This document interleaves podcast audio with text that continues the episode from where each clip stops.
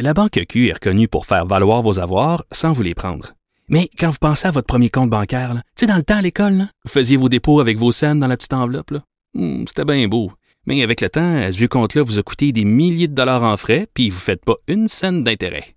Avec la Banque Q, vous obtenez des intérêts élevés et aucun frais sur vos services bancaires courants. Autrement dit, ça fait pas mal plus de scènes dans votre enveloppe, ça. Banque Q. Faites valoir vos avoirs. Visitez banqueq.ca pour en savoir plus. Cube Radio.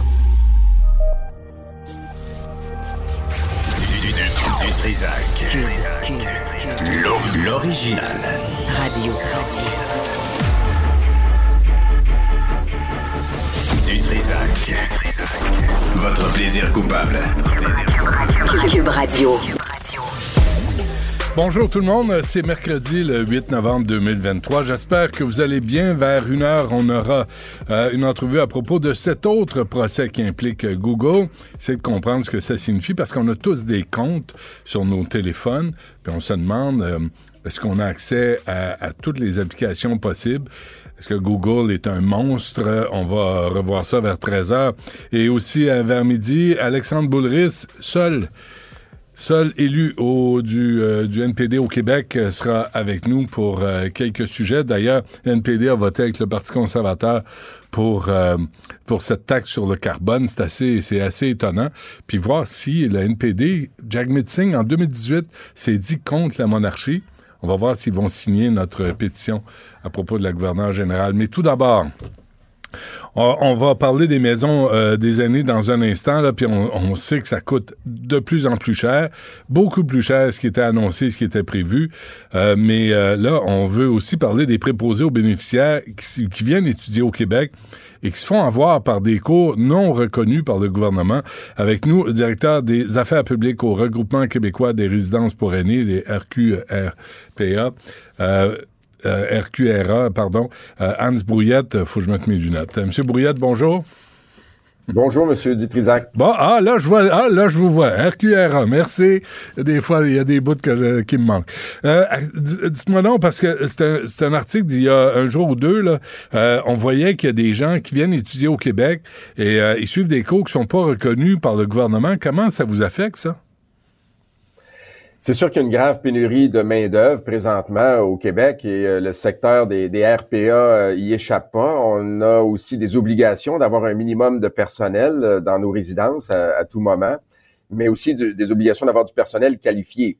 Alors oui, euh, beaucoup euh, beaucoup d'immigrants et euh, certains voulant voulant bien faire vont bien sûr s'inscrire à des formations, mais ces formations-là ne sont pas nécessairement reconnues. Euh, donc, il y a des formations, bien sûr, du ministère, mais il y a aussi des formations qui sont offertes par des entreprises privées qui n'ont pas de certification. Et finalement, euh, se pensant adéquatement diplômée ou certifiée, euh, cette, euh, cette personne-là, avec toute sa bonne volonté, va se présenter dans une résidence et va peut-être réussir à y travailler euh, ou pas, mais surtout euh, va réaliser assez rapidement que l'argent dépensé a été en vain. Là. Donc, c'est tout simplement dans les mains d'un- de quelqu'un qui profite. Êtes-vous capable de voir, M. Brouillette, là, quelqu'un qui a suivi la formation en bonne et due forme euh, du gouvernement, par exemple, et quelqu'un qui s'est fait avoir par un mauvais cours, une mauvaise formation? Où sont les lacunes? Moi, moi, je dirais que dans un premier temps, euh, puis je viens de faire l'exercice tantôt, c'est très difficile de savoir qui sont, euh, quels sont les organismes qui sont euh, accrédités? Donc, qui, euh, qui est accrédité, qui va émettre un diplôme ou un- une attestation? Euh, il y a une liste, euh, je pense, ça s'appelle sur le site là, de la gestion unique des données des organisations. Oui. Malheureusement, moi-même, j'ai de la misère à le trouver. Fait que j'imagine que quelqu'un qui vient de fraîchement débarquer au Québec Ben oui. a aucune idée à qui il s'adresse. Là, je, là, je vise un peu le, même directement le ministère de l'Éducation. Euh, si des entreprises privées qui arnaquent des gens en leur faisant euh, donc miroiter un, un emploi en, en bonne et due forme avec une certification en bonne et due forme, euh, un diplôme à des coûts qui euh, sont quand même élevés là, pour des immigrants, là, des fois euh, quelques milliers de dollars, plusieurs centaines à quelques milliers. Si eux réussissent à faire cette publicité-là, comment se fait-il que notre ministère de l'Éducation soit pas en mesure Mm. de publiciser clairement quels sont les organismes de formation où cette formation-là aura une valeur? Parce que tôt ou tard, tôt ou tard, les préposés aux bénéficiaires, c'est surtout deux, deux dont on parle, les préposés aux bénéficiaires vont devoir rendre des comptes. Euh, il y a des inspections dans les résidences pour aînés. Ça, c'est vérifié si les attestations et les, formations euh, ont bel et bien été suivies avec succès. Hmm.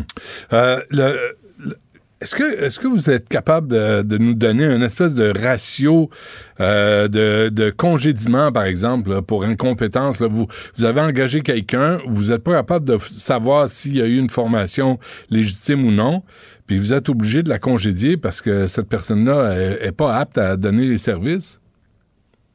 J'ai pas ces chiffres-là. Je pense que le, le, ministère de la Santé et des Services sociaux devrait l'avoir. Il euh, faut, faut, faire attention, il y a des gens qui sont incompétents, même avec des formations. Euh, c'est vrai dans n'importe quel endroit. C'est vrai partout, ouais. Mais il y a aussi des gens qui sont qui sont quand même très compétents et très consciencieux et qui, avec un encadrement, vont réussir euh, euh donc à faire un, un, excellent travail. Mais reste que euh, ils sont pas dans la légalité, donc ils doivent avoir une formation reconnue de préposer au service euh, d'assistance personnelle. Il y a aussi mais, des formations. C'est parce que là, il répare pas des grille-pains. Il s'occupe d'êtres humains. Il s'occupe de personnes. Euh, on peut pas, on peut pas non plus laisser quelqu'un qui sait vraiment pas comment travailler euh, donner des services à des gens qui sont souvent vulnérables. Alors, tant qu'on n'a pas cette euh, formation-là, on n'a pas la certitude, euh, évidemment une formation qui a été suivie avec succès, on n'a ouais. pas la certitude que la personne a, a toutes les capacités. Euh, donc, c'est pour nous une, une grave préoccupation, euh, surtout de voir que rien n'est fait là, pour améliorer la situation. Il faut vraiment que le ministère de l'Éducation prenne ça au sérieux. Là. Vous l'avez très bien dit, on répare, répare pas des grippins, on est euh, on est, euh, on intervient directement avec des gens qui ont des problèmes de mobilité, euh, des gens à qui euh, des médicaments sont administrés, mm. des gens qui ont des problèmes cognitifs et, et surtout des aînés. Et donc, euh, qui payent pour ces services-là. Mais ils payent pour ces services-là. pour ces services-là. Oui, c'est les, gens payent pour des services et, euh, et malheureusement ils les, ils les ont pas. Et, et, et, je vous dirais, ils payent. Il y, a, il y a aussi le ministère qui paye. Hein. Vous savez, le ministère de la santé achète des services aux résidences parce que lui-même n'a pas la capacité de, de fournir et de, de, répondre à toutes les demandes euh, en, en, soutien à domicile et en soins. Donc il y a des achats de services.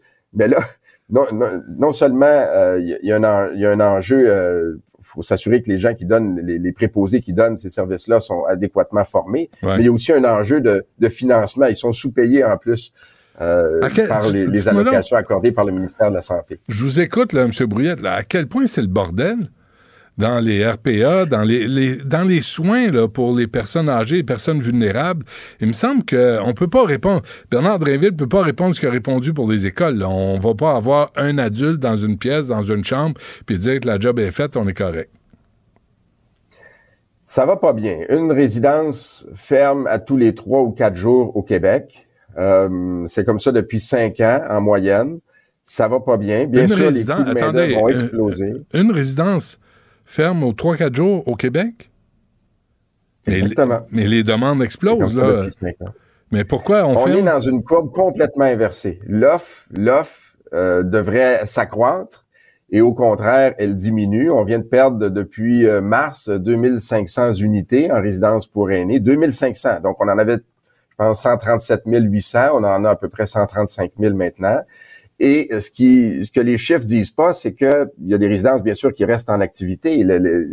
Bon, même si on en a perdu 500 dans les cinq dernières années, mais les résidences qui, qui, qui restent en activité vont pas nécessairement conserver l'offre de services de soins. Pourquoi? Parce que ça coûte une fortune, une fortune. Ils sont pas repayés pour les services de soins qui sont censés être gratuits au Québec. Ils sont pas repayés par les CIUS Enfin, ils le sont, mais, mais pas adéquatement. Donc, on, on a, plus on donne des services de soins pour le compte du gouvernement, euh, du ministère de la Santé, ben, plus on se retrouve en déficit. Donc, il y a beaucoup de résidences qui abandonnent les soins, alors qu'on a une population non seulement vieillissante, mais qui, euh, en RPA, là, disons, les, les, cas s'alourdissent. On le voit bien, il y a il y a un refoulement des, des, des, des, cas qui devraient être en CHSLD, des, je dis des cas, des, des personnes, des aînés ouais. qui devraient être en CHSLD, refoulement dans les résidences. Mais on peut pas... Mais là, on parle, de, on parle de quoi? De 2000 dollars par mois à peu près?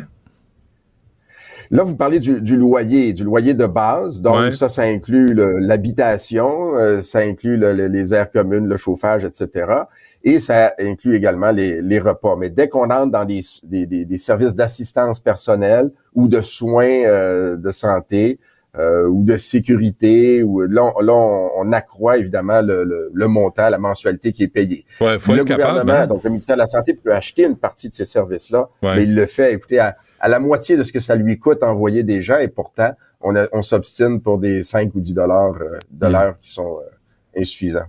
Euh, pour les pour les travailleurs, Monsieur Brouillette, euh, je lisais là les, j'ai essayé de me faire une tête parce que les données euh, tardent à, rentrer. Il y a quelques articles en 2023 sur les maisons des aînés, de, des maisons euh, des aînés qui sont prêtes, mais qui accueillent à peu près personne. Ça, ça coûte une fortune. Là. On parle d'un million. Qu'est-ce qu'on disait? Un million par chambre des maisons pour aînés qui vont. Ça coûte une fortune. C'est, c'est de la folie furieuse, cette affaire-là? Bon, 46 maisons des aînés là, qui sont prévues, je pense un peu plus de 3400 unités. 3468. Euh, Nous, là, nous, là, c'est sûr que d'abord, d'abord, c'est nous qui payons, hein, ce sont les contribuables qui payons pour ça. Il y a des besoins, ça, il n'y a pas de doute. La question est de savoir, est-ce que l'argent est utilisé, l'argent public est utilisé de la meilleure des façons? Là, on va exclure les services. On va pas parler des services, on va parler que du bâtiment.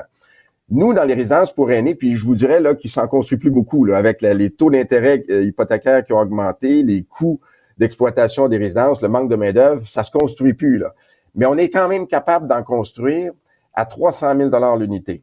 Des belles résidences, là, des belles unités avec même une cuisinette, euh, des aires communes. Euh, Pas des placards, là. Des salons, de, euh, allées de bowling. Il y a, plusieurs choses qu'on peut faire. 300 000.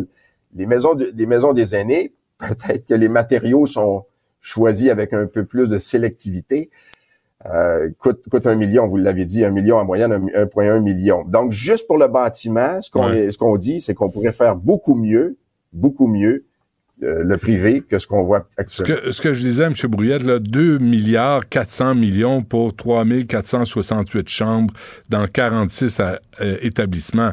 C'est de l'argent alors qu'il y a une crise généralisée, autant les CHSLD que les, les RPA.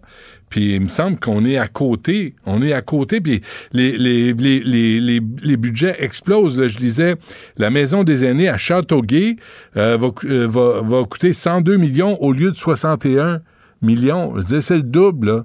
On arrive avec le double. Des, on a-tu les moyens de se payer ce luxe-là quand les demandes du grand public sont aussi grandes? Voilà, voilà. Donc, est-ce que pour les besoins qui sont urgents, présents, on répond de la meilleure des façons avec ces budgets-là. Un million de dollars l'unité, moi, si je place un million de dollars euh, que j'ai pas à 5% d'intérêt, ben c'est 50 000 par année. Ben, si vous faites ça dans une résidence pour aînés privée, et je sais qu'il y en a qui ont des problèmes avec le privé, hein, parce que ça implique un profit, puis il y en a pour eux, ça n'a pas de bon sens. Ben 50 000 dollars en six ans, je viens de payer mon unité. Là, ensuite, il y a le volet des services. Juste euh, peut-être rappeler qu'il y a un taux d'inoccupation dans les résidences. Dans un on est, au Québec face à une pénurie de, pénurie de logements. Nous, on en a des unités vacantes.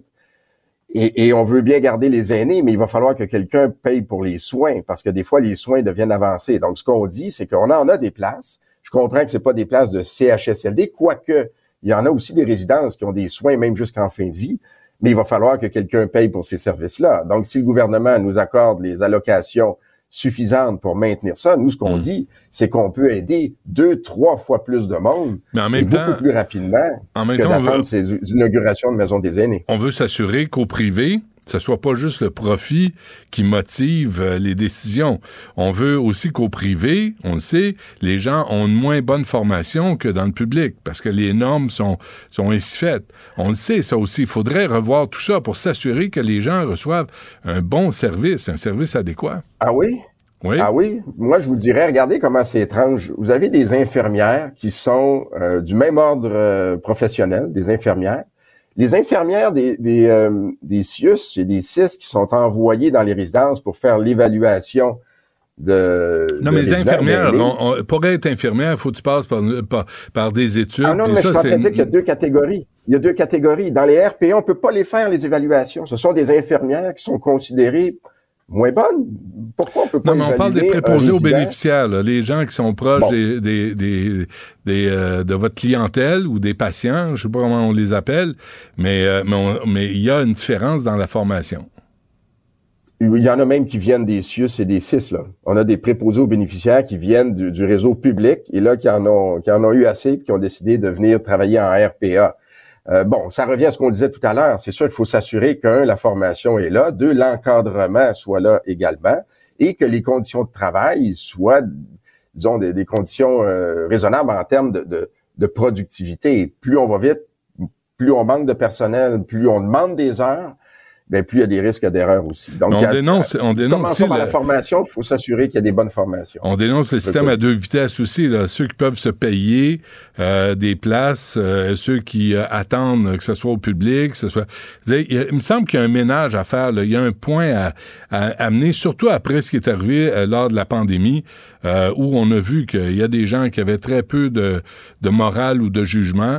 Il me semble que c'est le temps de faire le point là-dessus, puis comment on dessert les gens, les personnes les gens plus vulnérables. Oui, et, je vous dirais, je vous dirais que même euh, même durant la pandémie, les, résidences pour aînés s'en sont relativement bien sorties. Il faut distinguer les CHSLD, ce qui est arrivé, les résidences pour aînés. Euh, il, y a des, il y a des gestionnaires là qui n'ont pas compté ni leur temps ni leur budget. C'était les efforts maximum pour pour un par. Écoutez, là, c'est des gens qu'on côtoie tous les jours. Là. Il y, a, un lien qui se tisse. Euh, c'est sûr que même si des, soins ne sont pas repayés par le CIUS, ils sont donnés quand même, et mm. même bénévolement. Mais à un moment donné, au bout d'un certain nombre d'années, ben, le déficit devient trop grand, la résidence ferme ses portes. Qu'est-ce que vous demandez au Québec Faut, faut qu'on se M. Brouillette là. Qu'est-ce que vous demandez au ministre? Là, vous parlez pour les, maintenir en vie les, résidences, maintenir les services. Il faut absolument revoir les allocations, les montants qui sont donnés. Là. Écoutez, on nous donne 20, 25, 30 dollars l'heure. C'est autour de 40 dollars l'heure donner des soins dans une résidence. Nous, tous les services sont là. Pas besoin d'envoyer une infirmière qui va être dans une auto pendant euh, une demi-heure sur l'heure pour laquelle elle est payée. Tous les soins sont là. Mais de grâce, avec tout ce que vous sauvez au ministère de la Santé, accordez-nous les montants raisonnables pour qu'on puisse maintenir les services de soins en RPA. C'est la base. Message est envoyé. Hans euh, Brouillette, euh, directeur des affaires publiques au regroupement québécois des résidences pour aînés. Merci. Bonne chance. La Banque Q est reconnue pour faire valoir vos avoirs sans vous les prendre. Mais quand vous pensez à votre premier compte bancaire, tu sais, dans le temps à l'école, vous faisiez vos dépôts avec vos scènes dans la petite enveloppe. Hmm, c'était bien beau. Mais avec le temps, ce vieux compte-là vous a coûté des milliers de dollars en frais, puis vous ne faites pas une scène d'intérêt. Avec la Banque Q, vous obtenez des intérêts élevés et aucun frais sur vos services bancaires courants. Autrement dit, ça fait pas mal plus de scènes dans votre enveloppe, ça. Banque Q, faites valoir vos avoirs. Visitez banqueq.ca pour en savoir plus.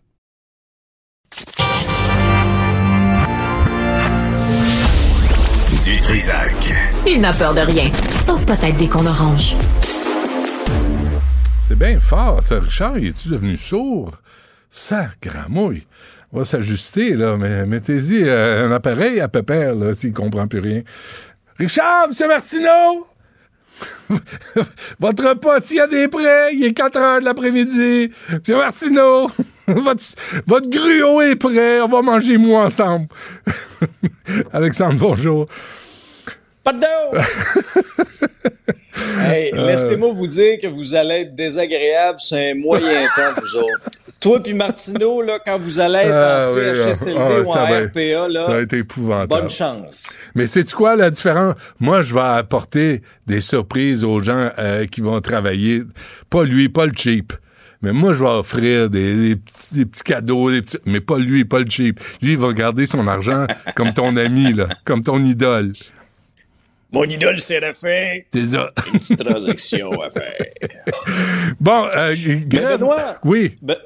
Benoît, tu sais, le, le, drame là, dans cette histoire-là, puis euh, dis-toi qu'à chaque fois qu'il y a une résidence pour personnes âgées qui ferme, c'est qu'on déracine des aînés de leur nouveau milieu. Euh, ça, moi, c'est ce qui me hein? fait le cœur à chaque fois. Hmm. C'est ce qui me fait le cœur à chaque fois. Il y a des bouleversements, des fois, il faut faire ça vite. Et puis ça, à chaque fois, c'est sûr que ça les affecte. Puis ça a une autre conséquence aussi, il faut pas l'oublier. S'il manque de résidence pour personnes aînées ou de place en CHSLD, les personnes âgées, là, il y en a combien là, sur les étages des hôpitaux? C'est qui, faute d'avoir une place, n'ont pas le choix de prolonger leur séjour à l'hôpital. Ça met une pression énorme aussi sur le réseau de la santé. Hmm. Euh, grève de 48 heures, justement, euh, pour euh, les infirmières. Ouais, après le Front commun, c'est au tour des infirmières de la FIC là, à débrayer pour 48 heures. Euh, là aussi, là, ça envoie un message très, très clair au gouvernement à la suite du quatrième dépôt des offres de Sonia Lebel. Ça avait été rejeté du revers de la main très, très, très rapidement par les syndicats. Et là, ben, on débraye. On a la loi sur les services essentiels qui limite quand même les, les conséquences sur le milieu de la santé, mais est-ce qu'il va en avoir, Benoît? C'est sûr qu'il va en avoir. Les soins essentiels, on va les donner, mais est-ce que ça peut tourner au ralenti dans d'autres départements? C'est clair. Mais moi, c'est tout ce qui m'inquiète dans ce dossier-là. Ce qui m'inquiète, c'est l'espèce de dialogue de sourds entre le gouvernement puis les syndicats. Parce que d'un côté, le gouvernement dit, moi, ça fait quatre dépôts que je vous fais. Là. Là, j'attends un retour, j'attends une contre-offre. Et quand on pose la question aux syndicats, ils ont à peu près toute la même ligne là-dessus, le Front commun dit, par exemple, ben, il n'y en aura pas là, de contre-offre au niveau salarial. On ne fera pas de concession sur ce point-là. Et à mon épisode, j'ai posé la question, moi, à la présidente de la FIC, pour lui demander, elle s'en vient-tu votre contre-offre? Là, elle me dit, ben, on l'a déjà fait. Je dis, vous l'avez fait quand? ben, on l'a fait au début octobre. Mais comment tu peux faire une contre-offre avant la dernière contre-offre de la présidente du Conseil du Trésor. C'est une pré, c'est une pré-contre-offre. C'est une pré-contre-offre. Oui. Ah, OK, donc c'est peut-être moi qui comprends pas le, le mécanisme de négociation. De, toute, évidence, c'est moi le problème. Mais écoute, j'étais sous l'impression, Benoît, que si on négociait ensemble, OK, et là, si tu me fais une contre-offre, c'est à moi à parler c'est à moi de te revenir avec quelque chose. Mm-hmm. Mais c'est peut-être moi qui comprends pas. Peut-être. C'est peut-être moi qui comprends pas. Alors ça, je suis préoccupé, surtout quand je vois le calendrier. Là. Puis quand je vois qu'il y a des dates qui s'ajoutent. là. 21, 22, 23, on a rajouté ça, on a mis ça stand-by, en attente pour le Front commun. Après ça, la FAE. La FAE, là. Ils se rencontrent après-midi, là. S'il n'y a pas d'entente. Ils se rencontrent après-midi. Ils se rencontrent, ils ont donné un ultimatum. je comprends, mais ils se rencontrent cet après-midi. Je dis, comment ça fait que c'est pas le matin? Comment ça fait que c'est... Comment ça fait qu'il n'y a pas de sentiment d'urgence, là? faut se rencontrer, puis, euh, puis euh, François Legault est à table, puis il dit pas un mot. Mais, mais il dit, là, il y a personne qui sort ici, là, j'ai commandé du poulet pour tout le monde, puis euh, on règle. On règle. On va négocier en adulte, on va se parler, on va négocier. T'en donnes, j'en donne, on va s'entendre sur... non, rien. Ouais. Et là, il y a d'autres dates aussi d'ajouter là pour la FIC. Si ça bouge pas, fin novembre aussi. Ça, va être une grosse semaine. la hein. semaine là, du fin 21, 22, 23 novembre, ça va être une très, très grosse semaine. Puis, euh, Benoît, j'ai pluché un peu comme tout le monde la, mise à jour financière présentée par euh, Éric Girard. Il n'y a rien de nouveau pour les syndiqués dans cette mise à jour-là. le hein. cadre financier actuel prévoit rien au-delà de ce qui est sur la table, c'est-à-dire autour de 14% quand on compte tout ce qui est donné à tous les secteurs. Bon, les syndiqués mettent le, de l'avant le 10, 10.3, 10.4% mais hmm. lorsqu'on additionne ce qu'on grappille à gauche et à droite, le gouvernement dit, ben, notre offre à 14% est au-delà des, euh, des, des, projections de l'inflation. Alors, tout ce qui va être offert là, en extra, ça va être à crédit. On va l'emprunter. Il n'y a pas d'autre réserve pour ça. Et ça va être ça, le vrai test, Benoît. Ça va être ça. Là, c'est correct. C'est une journée, deux journées. Il y a une très grande sympathie, puis on l'a vu dans un sondage léger, les syndicats ont vraiment la sympathie des Québécois. On le sent sur le terrain aussi. J'aimerais qu'on fasse le même exercice à la fin novembre, lorsqu'il y aura davantage de services qui seront pas offerts, lorsqu'on va devoir, tu sais, lorsqu'on pourra pas donner les cours aux enfants. Est-ce que, est-ce que le taux d'approbation va être la même chose? Laissez-moi en douter. Euh, avec raison. Euh, le tramway, finalement, ça s'en vient, là. Ça serait aujourd'hui à 4 heures entre M. Marchand et M. Legault. Grosse rencontre, euh, M. Marchand qui, euh, qui va rencontrer le premier ministre François Legault pour présenter son projet d'autoconstruction, son projet où la ville de Québec va être maître d'œuvre dans le projet de tramway. 8,4 milliards plutôt que le 4 initialement prévu, mais euh, plutôt que le 12-13 aussi qui aurait pu être envisagé là, si mais... les consortiums avaient déposé une offre. Oui, c'est ça. Personne ne personne voit qu'il y a de l'argent à faire là-dedans, mais même le 8,4 milliards, il y a un fonds euh, d'extra de 2,2 milliards. Alors, je sais pas pourquoi il arrive pas en disant ça va coûter 6,2 et ça va coûter 6,2. Puis si euh, ça dépasse, on arrête, on arrête les rails. le terminus arrête là. là. Mais Benoît, je peux déjà te dire ce sera quoi les lignes de communication de la CAC là-dessus, parce que je sais pas si tu as vu passer ça sur les réseaux sociaux. Mais ouais. donc la CAC a fait petite erreur Ben d'envoi oui. de courriel. Mm.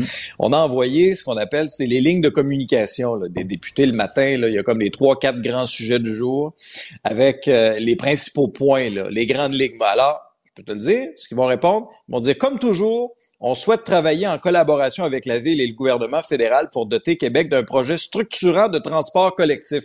Tu as remarqué qu'ils disent plus tramway? Le, le mot hanté là, Projet est à structurant. proscrire. Ah oui, hein? Le Projet structurant. Ah oui. Et dans la situation économique actuelle, on doit s'asseoir et regarder quelles sont nos options. C'est la chose responsable à faire. Ça, c'est ce qu'on appelle en politique se laisser une porte de sortie. Mettons. Ouais. Mais qui veut rien dire non plus, là. Ça veut, ça veut rien dire. On ne le saura pas, là. On sait pas, on sait, on sait pas ce qu'on veut faire de Québec. C'est ça que je trouve troublant. C'est Mais il faut une faire ville- quelque chose. C'est une ville magnifique, c'est beau, puis ça fait partie du territoire québécois. On fait quoi avec la capitale? Elle va ressembler à quoi dans 10 ans? Dans 20 ans? Est-ce qu'on peut avoir un peu de projection, voir à long terme? Là, on dit non, non. Jeudi prochain, c'est non. Ben, c'est qu'il faut pas gouverner non plus juste à vue de nez, là, puis en fonction des sondages. Il faut effectivement, puis tu as entièrement raison quand tu le dis, se projeter vers l'avenir. Est-ce qu'il faut faire quelque chose pour la région de Québec? Absolument. Ça, je pense que tout le monde s'entend pour dire qu'il faut faire quelque chose, mais tout le monde s'entend pas pour dire quoi. Comment? Ouais, c'est ça. C'est ça le problème. Qui va payer? Comment et quoi? Ouais. Et qui va payer? Dis-toi un indice. Si tu aperçois aujourd'hui Madame Guilbeault avec plein de gros cartables dans ses mains, Hmm. attention. Attention. Ça veut Euh. peut-être dire qu'il faut tirer la plug sur le projet. Ah. Surveille les cartables. OK, on va surveiller les cartables. Euh, avant qu'on se quitte, Alex, euh, le silence euh, de la présidente. Madame, euh, c'est Beaulieu, mais c'est Madame Olivier aussi là, qui est responsable Oui. de l'Office de consultation publique de Montréal.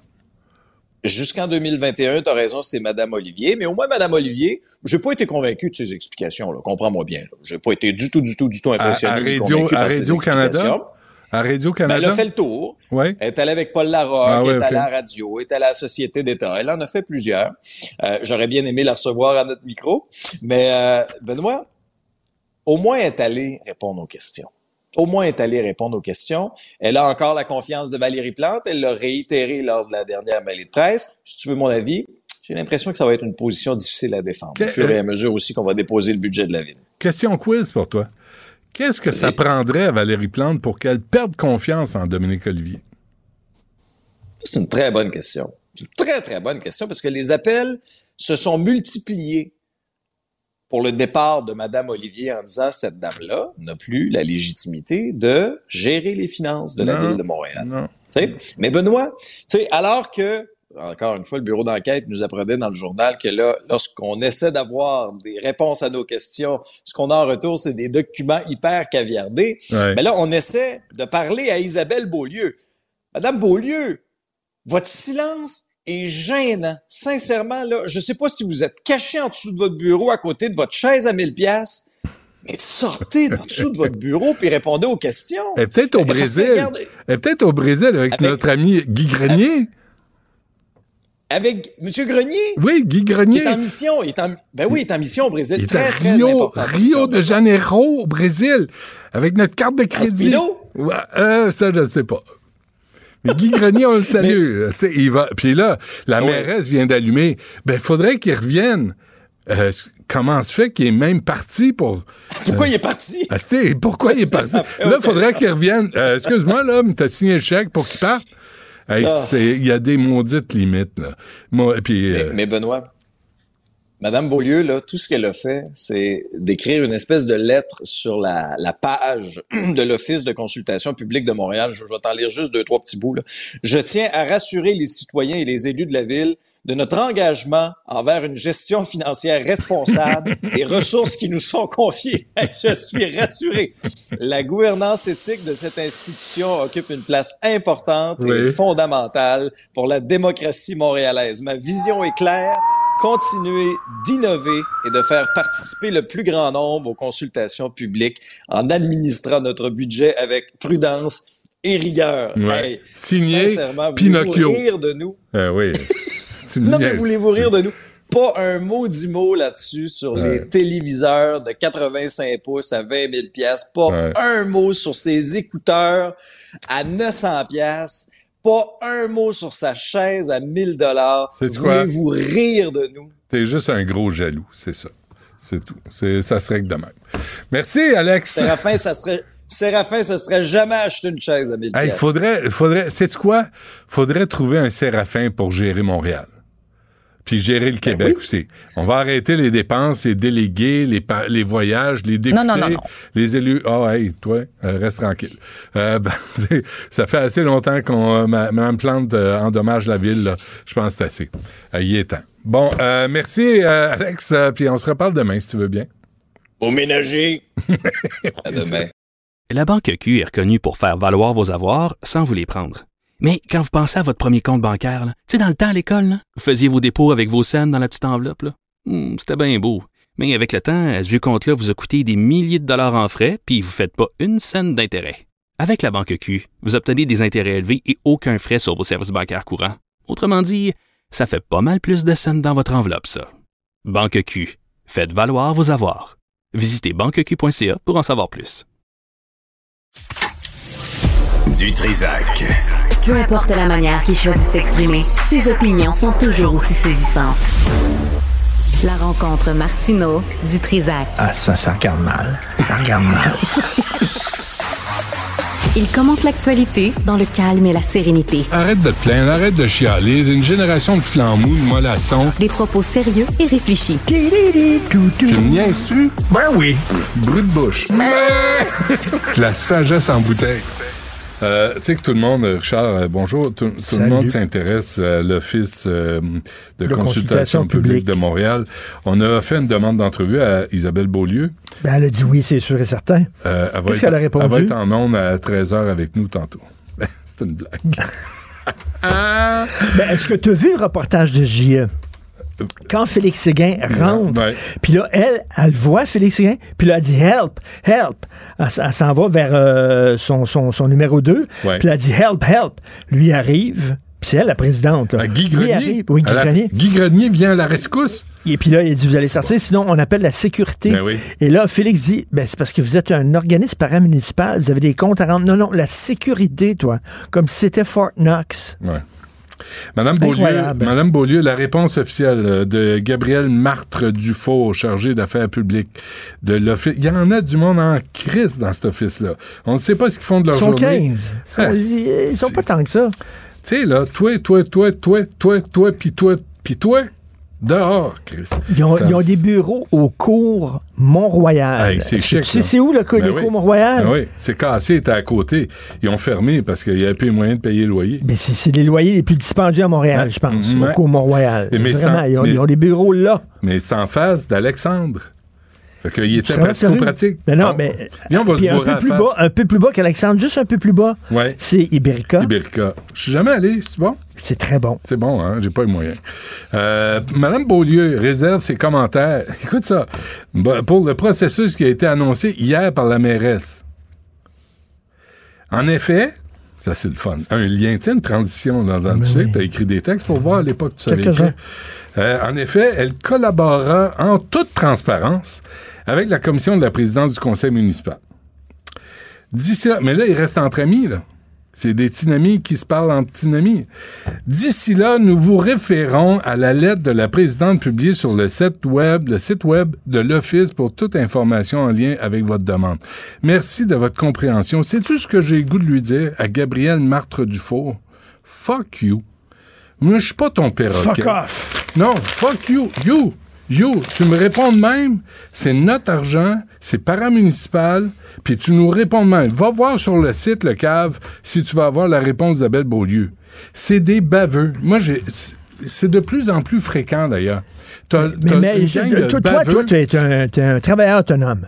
Mais hein, OK. Tu, tu travailles avec un comptable? Il y a un comptable qui s'occupe de tes affaires? il y a quelqu'un quelque part, oui, Bon, qui, s'en occupe. Moi, là, je- une fois par semaine, je vais dîner avec ma mère. OK, c'est jeudi. Demain midi, je vais aller dîner avec ma mère. On va chez Pierrette Patate à Verdun. Euh, bon. Ça la, ça la rend heureuse. Ben, je pourrais prendre cette facture-là en disant j'ai discuté de business avec. Je fais même pas Ouais, ça. ouais. Je fais pas ça. Ouais. Je travailleur autonome responsable. OK, là, je suis là, je veux pas faire payer. tu sais. Quand, tu sors avec tes enfants, tu mets pas ça sur la compagnie. Je- non, j'envoyais pas, j'envoie pas ça à mon niaiseux. comptable. T'es, t'es vraiment niaiseux. Puis euh, on est allé manger euh, en mon c'est- j'ai pas dit hein, on a parlé de business. T'as ben pas mis non, ça la là, compagnie. On parlait pas de business, on parlait de Ah, on moi, je t'ai saoulé. parlait- on parlait, d'affaires. là, Ouais, on ben, savoir. On racontait des jokes qu'on peut pas raconter en Non, non, non, mais c'était, sympathique. Mais eux autres, Oui. Aucun problème, Il y a- il y ils n'ont un. aucune gêne. Puis ce qu'ils répondent, c'est oui, mais c'était pas illégal. J'avais le droit de faire ça. Et effectivement, Ouais. il y avait le droit. Donc, eux autres disent un fou d'une poche. Non, il dit, On c'est Dominique Olivier qui disait, qui décidait ça. Fait que euh, Luc Doré, là, un autre prix Nobel, qui disait, c'est pas moi, c'est Dominique Olivier, c'est la présidente qui disait c'était correct. Donc, j'ai aucune responsabilité. Isabelle Beaulieu, qu'on salue, elle a vraiment une charmante madame euh, en passant. Euh, détentrice, écoute ça, là, parce que, hum, moment d'humilité. Détentrice d'un doctorat en sciences politiques à l'Université de Montréal. T'as-tu ça, toi? Non. Ben, Isabelle Beaulieu possède une longue expérience en consultation publique et mobilisation des savoirs. T'as-tu ça, toi? Je mobilise aucun savoir. Aucun savoir. Au cours de sa carrière, elle a dirigé diverses équipes et mené des mandats pour des organismes publics et privés. Lesquels? C'est pas dit. Madame Beaulieu participe aux travaux de l'Office, là, là, l'Office de consultation publique de Montréal depuis 2015. Fait que elle sait ce qu'elle fait, là, elle a de l'expérience. En tant que commissaire Mais- ad hoc, comme le, comme le capitaine, et euh, présidente de consultation. Elle a également œuvré comme formatrice auprès d'élus municipaux, de fonctionnaires, de collègues Attends. nouvellement entrés en fonction sur comment dépenser de Elle l'argent. a de l'expérience dans la consultation du public. Oui, monsieur. Consulter les gens pour savoir ce qu'ils veulent. Ouais.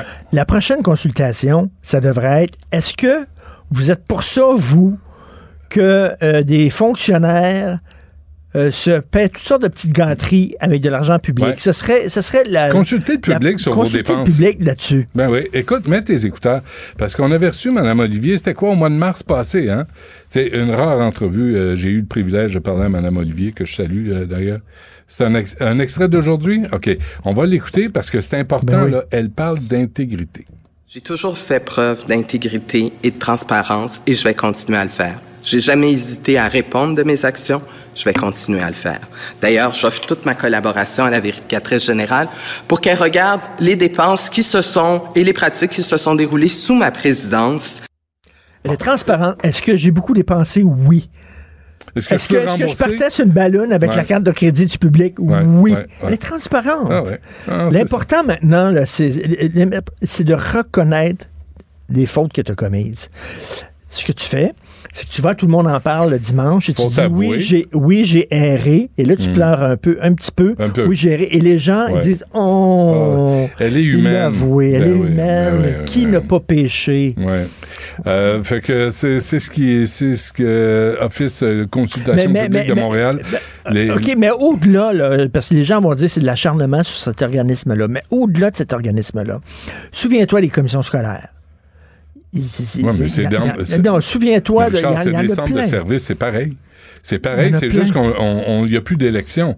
Mais c'est la même gang qui est dans les commissions scolaires, qui sont dans les centres de service qui étaient en commission scolaire. La SAQ qui se donne des bonnies Ben oui. quand ils, ont des bonnes ventes, Le nouveau président, qui se là, donnent des high five, qui font un gros party puis qui se donnent des bonnies. le nouveau président, là, même M. là, qui vient de couper les euh, rabais à la, la SAQ Dépôt, a obtenu 13,5% d'augmentation sur le salaire de Catherine Dagenet, il me semble, qui est partie avec un 400 000 dans ses poches. Qu'est-ce qu'on leur doit à ces gens-là? Parce qu'ils travaillent pour le public, tout à coup, il faut les moucher à ce Investissement Québec. Ils se sont donné aussi des grosses augmentations Ben de salaire. D'ailleurs, Guy Leblanc, qui était à Investissement Québec, qui est un grand chum, je pense, de ben Fitzgibbon. oui, ben oui. Il l'avait nommé son ami à Investissement Québec. Si j'étais conseiller de Mme Plante, ça n'arrivera pas. Mais si j'offre mes services, je suis là pour aider. Je lui dirais, on va sortir, depuis l'existence de l'Office de consultation publique de Montréal, tous les grands accomplissements de cet office-là, les grandes décisions, là où ça a été utile et pratique et qui a servi la démocratie à Montréal. On va dire, voici ce qu'on a accompli, nous, à l'Office de consultation publique de Montréal. Si t'es pas capable de faire ça, ferme la shop. Ils vont en voyage partout à travers le monde et là, ils sont censés faire un rapport pour dire est-ce que, est-ce que ça, ça, ça servait à quelque chose, ce voyage-là? Les rapports, c'est comme une page et demie. Ben oui. Une page et demie, puis il dit Ouais. oh, finalement, il n'y a pas grand-chose, c'est pas dit grand-chose, puis tout ça. Il J'ai a- il rencontré a Richard, il mange mal, il a sali sa chemise, il a trop bu, mais euh, c'est ça, ça n'a rien donné. Il y, en mais a, je- il y en a qui ont mis. Je suis allé prendre une bière à la Saint-Jean dans un pub à Londres. Ben oui. Et c'était dans son rapport, là. Et là, Guy En Grenier quoi- est au Brésil En présentement. quoi ça aide la population de Montréal, Ah, ça? c'est une nasty joke. J'étais cœuré de ça. Là, des... Puis là, si François Legault était, était fin, là, il me semble qu'il ferait le ménage aussi dans l'appareil gouvernemental du Québec. Parce qu'il y en a aussi du gaspillage. Là. Il y en a aussi des tsunamis qui ont été nommés pour euh, mener un train de vie princier, comme Mary Simon, puis qui dit à quoi ils servent, ces gens-là? Est-ce qu'ils obtiennent des résultats? c'est c'est le roi Soleil à Versailles. là. Une fois qu'ils sont là, là, Ah, ils, se- c'est cool. ils ont le droit à, à tout. là. Ils ont le droit à tout. Mais moi, me faire envoyer un message pour dire on répondra pas à vos questions, allez sur le site, moi, j'étais curieux de me faire baver de même. Puis là, ils sont 13 à douzaine à nous répondre de Puis là, tu veux rien savoir, là, euh, le, le- le bureau d'enquête veut rien savoir qui était à votre lunch Ben oui. et qu'est-ce que vous avez mangé, c'est qui a Est-ce que votre fils était C'est parce que- vraiment je m'excuse, au, mais au- au c'est- c'est- resto avec c'est vous? qui les patrons de ces gens-là? C'est nous. Ces gens-là travaillent pour nous. Ouais. Mais Valérie Plante a encore c'est plein de confiance. Ils ont, ils ont des comptes à rendre, ce qu'ils font avec notre argent Ah, du man. gagné par nous. Man, c'est. Et là, non, eux autres, ils n'ont pas de compte à rendre. Puis là, quand, quand tu fais le, le- le- le- Haut, l'accès à l'information, ils t'envoient des trucs cavardés. Ah ils nous prennent de haut, là. Ils sortent Félix Séguin, en plein de la sécurité. Ils n'ont aucun, ils ont aucune décence. Tu sais, pour venir s'expliquer, puis peut-être dire, vous savez quoi, oui, on a fouillé dans le pot de biscuits, puis euh, on va revoir les règles. Non, mais tu sais, c'est comme quand ils rentrent dans le tour d'ivoire, ils ferment la porte derrière Ouais. eux, puis ils Il y barrent, a là. Ils barrent, puis après ça, c'est Ben, wow, non, des fois, il y, a, party time. il y a- des fois, ils arrouvent pour un petit ami ou pour quelqu'un de leur famille. Souviens-toi, souviens-toi, Mi- Michael Jean, l'eau chaude. Le CHUD, il n'y avait pas de CHUD. Le chat. C'est le, le secrétariat de- Ah, international de la francophonie. Ah curieux de ça. Une autre patente à gosse. Euh, on se reparle demain.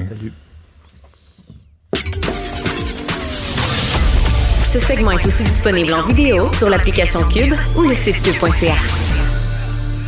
La Banque Q est reconnue pour faire valoir vos avoirs sans vous les prendre. Mais quand vous pensez à votre premier compte bancaire, tu sais, dans le temps à l'école, vous faisiez vos dépôts avec vos scènes dans la petite enveloppe. Hmm, C'était bien beau. Mais avec le temps, à ce compte-là vous a coûté des milliers de dollars en frais, puis vous ne faites pas une scène d'intérêt. Avec la Banque Q, vous obtenez des intérêts élevés et aucun frais sur vos services bancaires courants. Autrement dit, ça fait pas mal plus de scènes dans votre enveloppe, ça. Banque Q. Faites valoir vos avoirs. Visitez banqueq.ca pour en savoir plus. Philippe Richard Bertrand. Est-ce que quelqu'un qui calcule, je capote. T'imagines combien ça coûte? Entrepreneur et chroniqueur passionné. Qu'est-ce que tu veux de plus? Philippe Richard Bertrand. Hey, Faites-moi un gros plan là-dessus, là, ça se peut pas. Regarde ça, là, regarde ça, c'est chic. Pour faire. Tu sais, la- tu sais, faut que je t'explique, Philippe, la radio, là, c'est la télé des moches. fait que t'as pas besoin de t'habiller propre, d'être beau, d'être- J'étais chez un client. J'étais chez un client. Ah oui, puis ça a-tu marché? Ouais, ça a bien marché. Ah oui, ben tant mieux. C'est parfait, ça.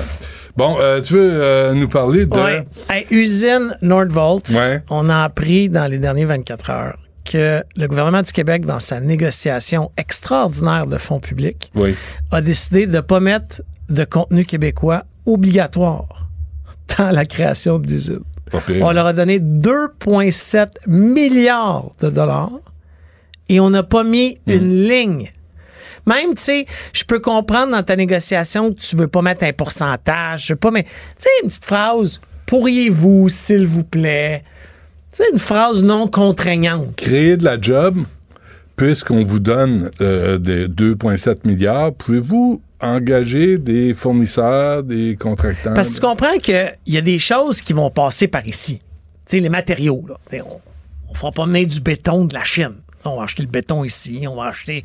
euh, mais l'ingénierie, la structure de l'immeuble, tu peux faire faire ça n'importe où, là. Tu peux faire faire ça euh, en Inde. En théorie, ouais. tu comprends? Après ça, tu trouves un ingénieur qui va te rubber stamper ça à Montréal. tu sais. Il y a un paquet de corps de métier aujourd'hui avec la mondialisation de l'économie que tu n'es plus, plus obligé de faire ça physiquement à Montréal. ouais. Mais 2,7 milliards Mm. Hey, c'est de la grosse argent, là. Mais à qui t'aurais donné d'autres contrats? Il y a Bombardier là, qui est pas content? Non, non, mais en fait, Bombardier, avec euh, tu sais, les fonctionnaires du gouvernement canadien, ont décidé de façon unilatérale qu'ils allaient donner un contrat sans appel d'offres à Boeing. Juste parce que Boeing pleurniche, Boeing dit comme j'ai plus de commandes de ce type d'appareil de surveillance, je vais finir le programme. Ce qui veut dire qu'ils vont arrêter d'en produire. Puis là, moi, j'ai essayé de voir, là, OK, écoute, il doit y avoir une demande mondiale. là. tout le monde doit se garrocher sur l'appareil. là. Non, non, non. non, non, non. C'est juste le Canada. Le Canada est bien, bien nerveux quand on a quand même mis des milliards de dollars, le gouvernement canadien, québécois, le- dans aider Bombardier à faire des avions. On peut-tu au moins les faire présenter un projet? C'était-tu 1,3 milliard pour le C-Series Ouais. qu'on a donné, à Airbus? cadeau. Ouais. Cadeau. Voici. Ouais, ça, c'était la bonne gestion sous Philippe Couillard. Oh, Mais tu sais, ouais. Yasmine ne sera pas contente. Là. Non, mais Non, non, mais c'était. Dominique Anglade. C'est Dominique Anglade qui a fait ce gros, gros cadeau, le cadeau-là. Ouais. À l'époque. Mais, encore une fois, moi, je comprends pas. Le petit fournisseur, là, tu sais, la petite PME, là, on a 482 règles au pouce carré. Mais on est tellement à plat ventre tout le temps. Non, mais On est à plat ventre devant n'importe qui. Tu sais, on est, on est des colons. Fait que, il arrive ici, puis là, nous, on est tellement contents d'avoir de la visite, là, qu'on sort toute la belle, euh, les ustensiles de luxe, la belle vaisselle, puis on les reçoit, puis on les sert, puis après, ils laissent pas de type, ils laissent rien. C'est du BS corporatif. Excuse mon langage. Tu sais, puis là, on, parle, euh, veux, veux pas, l'indépendance, c'est un peu de retour, là, tu sais, dans, dans- tu sais, on parle d'indépendance. Puis, Ouais. honnêtement, moi, pour la première fois de ma vie, j'ai écrit un courriel à PSPP pour lui dire, continue comme ça, là, puis je pense que tu vas avoir mon vote. Vas-tu te présenter? Non, jamais. Mais honnêtement. Pense-y. Non, jamais. Non, mais c'est le temps, là. Non, je te dis. Non. Par contre, honnêtement, j'ai j'ai aimé ce qu'ils ont fait avec le budget. Je suis pas d'accord avec tout, mais c'est un bel exercice. C'est un très bel exercice. Après ça, tu peux être contre, mais c'est un bel exercice. Puis, si tu viens chercher des gens comme moi, là, famille libérale, moi, je suis né dans Potion magique libérale. Je suis allé avec la CAQ parce que je me suis dit, c'est un bon mix de... Tu sais, il y a des libéraux, il y a des péquistes. Tu sais, Je trouvais ça intéressant au début. Mais là, il négocie un paquet d'affaires, pas dans mes intentions. On pensait que tu solide euh, en économie, puis en- tu sais, la CAQ a volé tout l'aspect, le, le volet économique du Parti libéral. Et là, tu dis, bon, ben là, ils vont être solides, ils vont les négocier, puis on va avoir euh, des redevances, on va avoir des retours sur nos investissements. Euh, Non, puis, hey, j'arrête. Tu sais, filière batterie, là, on est. Là, excuse mon langage, mais tu sais, on est bandé là-dessus. Filière batterie, batterie, batterie. GM vient. euh, Ford, ah, c'est ouais, c'est Ford. Ford, il perd 26 000 américains par camion vendu électrique. 26 000 par troc vendu. Tellement. coûte plus cher à produire que le prix vendu. vendu. Tellement qu'ils vont mettre la pédale. Puis là, ça, hey, on parle pas de ça, les médias, le gouvernement parle pas de ça, mais c'est sorti aux États-Unis. Là. Ils vont mettre la pédale douce en tabarouette sur la production de véhicules électriques parce qu'ils n'ont pas trouvé comment rentabiliser d'en vendre un. Alors, est-ce que ça. trop cher. Mais qu'est-ce que ça va faire, sa filière batterie? Après ça, on donne le 2,7 milliards, puis on apprend que. oh, tu sais, on apprend dans une discussion d'un fonctionnaire fédéral que finalement, le calcul qu'on a fait de rentabilité sur 15 ans fait pas de bon sens. Attends, là, on vient de leur donner d'un point. Tu sais, c'est tout le temps des affaires de même. Ça va pas bien, hein? Ça va pas bien. C'est-tu vrai que tu as toujours des caleçons rouges pour ton héritage libéral? Non. Ou c'est une rumeur? Non, ça, c'est une rumeur. C'est une rumeur, C'est une que- rumeur. ah ouais, qu'on entretient ici à Cube. Radio. OK, c'est bon. Mais là, il est en train de te séduire. là. Le Parti québécois est en train de te séduire. mais j'ai- j'ai- Toi, un j'ai- non, non, fédéraliste, Non, non, mais moi, j'ai écrit un beau courriel. J'ai pas eu de réponse encore. C'est normal, il doit recevoir euh, tu sais, 20 000 courriels. là, mais j'ai écrit un beau courriel pour dire. Puis j'ai expliqué, tu sais, je suis né dans la potion magique. Mon, sais, mon père m'a aidé. Ouais. La CAQ m'a séduit pour telle affaire. Ouais. Mais là, je trouve que l'exercice que vous avez fait de déposer un budget, Mm. c'était judicieux, brillant. Démontrez-nous comment on est capable de créer de la richesse pour mes petits-enfants, parce que je suis rendu là, Ah moi. ouais. Oublions mes enfants, là. Tu sais, mes enfants, va falloir que je travaille très fort moi-même pour les aider. Mais là, je suis à mes petits-enfants. tu sais, Puis mes garçons ont 15-17 ans, là, mais Ah ouais. on est là, là. tu sais. Qu'est-ce qu'on va faire pour créer de la richesse puis garder des jobs payantes, pas de cheap labor euh, en, en- en- en électricité, etc. Ouais. au Québec. Non, puis euh, le texte sur l'immigration là, de Paul Saint-Pierre Plamondon, puis la crise du logement, puis comment tout ça est lié, Ah puis ce qu'on doit faire. Il aurait dû le publier dans un journal au lieu de Facebook, mais le contenu est vraiment solide. Mais tu comprends que s'ils ramassent, puis là, c'était pas le but de ma chronique de faire une chronique Non, politique, mais s'ils ramassent des fédéralistes comme moi, Ouais. Qui sont prêts à embarquer dans le projet, de dire hey, moi je vais l'essayer l'indépendance, je vais aller travailler très fort avec toi comme PME pour que ça arrive, mais rends-toi imputable. Parfait. Euh, le message est sûrement entendu. Merci, Philippe. À demain. À demain. Vous écoutez Du Trisac. Vous venez de vous connecter en direct sur Cube Radio? Pas de stress. Tout est disponible en balado sur l'application ou le site cube.radio. Le chef adjoint euh, du NPD est avec nous, euh, député du euh, nouveau Parti démocratique dans Rosemont-la-Petite-Patrie, Alexandre Boulris. Monsieur Boulris, bonjour. Bonjour, Monsieur de Trilac. Qu'est-ce qui se passe avec votre parti? Là? Vous, êtes en- vous avez couché avec le Parti conservateur pour abolir une partie de la, la taxe carbone. Je ne vous reconnais plus. Ben personnellement, on va mettre les choses au clair. Euh, moi, j'ai pas voté de, de ce côté-là. Je me suis abstenu. Um, C'était surtout pour envoyer un message aux libéraux qui ont commencé à dire, ben là, il faudrait enlever la taxe sur le, du carbone sur le mazout dans les dans les maritimes. Puis ça, ça s'appliquait pas après ça à l'Ontario puis aux, aux prairies. Puis ça s'applique pas au Québec parce qu'on n'a pas de taxe carbone. On a déjà un autre système qui existe depuis longtemps. Puis là, ça a fâché les gens de mes collègues en Ontario puis dans les prairies qui ont dit, hey, comment ça se fait? Les gens des maritimes ils peuvent avoir ça, puis personne n'a rien chez nous. Fait que c'est pour ça qu'ils ont voté, qu'ils ont voté avec les, les conservateurs, c'est pour passer un message. Surtout qu'il y a un ministre libéral qui a quand même dit en chambre, ben si les autres régions avaient voté libéral, ben peut-être qu'il y aurait eu la même affaire. Hi. Mais, mais vous, vous vous sentez pas, euh, comment je dirais, euh, un peu guidoune de coucher avec le Parti conservateur? Non, écoutez, de toute façon, on est six députés NPD qui se sont abstenus. Puis de toute façon, hier, on avait notre propre motion qui voulait parler de la même affaire qui est le coût de chauffage. Puis nous, ce qu'on dit, c'est que au lieu de parler de taxe carbone, qui est un outil là, pour régler le climat, un petit peu, ben, un pe- petit outil, puis s'applique pas partout, nous autres, on a dit enlever la TPS sur toute forme de chauffage même hydroélectrique, même le gaz naturel, même le mazout, partout dans toutes les provinces. Ça, c'est équitable, puis ça, c'est efficace. Mais, fait que là, c'était ça, notre- la solution du NPD, c'était enlever la TPS. Puis ce qui est drôle, c'est que les, les conservateurs qui, veulent, qui haïssent les taxes d'habitude, ils risquent bien fort de voter contre notre motion, parce que je trouve ça assez drôle. Là. Eh le. NPD veut enlever une taxe, puis les conservateurs veulent la garder. Mais en même temps, euh, il faut combattre les changements climatiques. Effectivement. Puis c'est pour ça que nous autres, euh, la taxe carbone, on a toujours dit que c'était euh, c'était une, une- petite bonne idée. Elle semble pas fonctionner fort fort. Je vais vous dire, là, si on regarde le rapport du commissaire à l'environnement qui a été émis hier, qui nous dit ben les libéraux vont encore rater leur cible de diminution de gaz à effet de serre.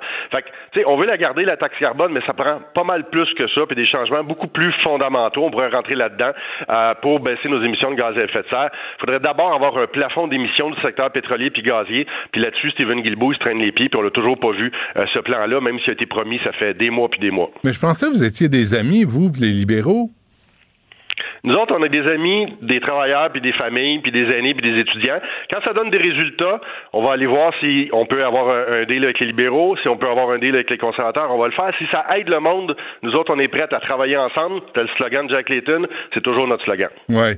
Euh, Dites-moi donc, est-ce que je me trompe, M. Boulris, mais euh, on vous a pas entendu beaucoup là, sur le conflit israélo-palestinien. Est-ce que vous pensez des manifestations, ce que l'imam autoproclamé Charkaoui euh, a dit en public là, sur les sionistes? Euh, C'est quoi votre position là-dessus au NPD? Hey, J'ai été revenu dans plusieurs occasions. Il y a même une vidéo sur Instagram. J'ai écrit sur Twitter. On a nos communiqués de presse. Non, mais arrêtez, arrêtez avec les réseaux sociaux, Sacramo. Il y a une crise des médias. On est en train de crever. Puis Oui. vous êtes tous là, vous autres, les politiciens, à écrire sur Twitter puis sur Facebook. Là, allez écrire dans les médias traditionnels. Vous voyez bien qu'il y a une crise Ouais. des médias. Je suis toujours disponible si quelqu'un de vos collègues me pose une question pour répondre sur n'importe quoi. Si vous voulez parler du dangereux personnage de Adil Sharkawi, là, c'est épouvantable. Puis c'est rare que je vais dire ça, M. Dutrisac, mais là, là, François Legault, il avait raison de dire à la police, faites votre job. Parce que ce que dit ce gars-là, c'est un appel au meurtre massif de toute la communauté juive à travers le monde. C'est épouvantable. C'est grave. C'est grave. Je veux dire, c'est comme la position d'Adolf Hitler là, que le gars a dit. Ouais. Euh, Est-ce que votre patron aurait dû prendre la parole là-dessus?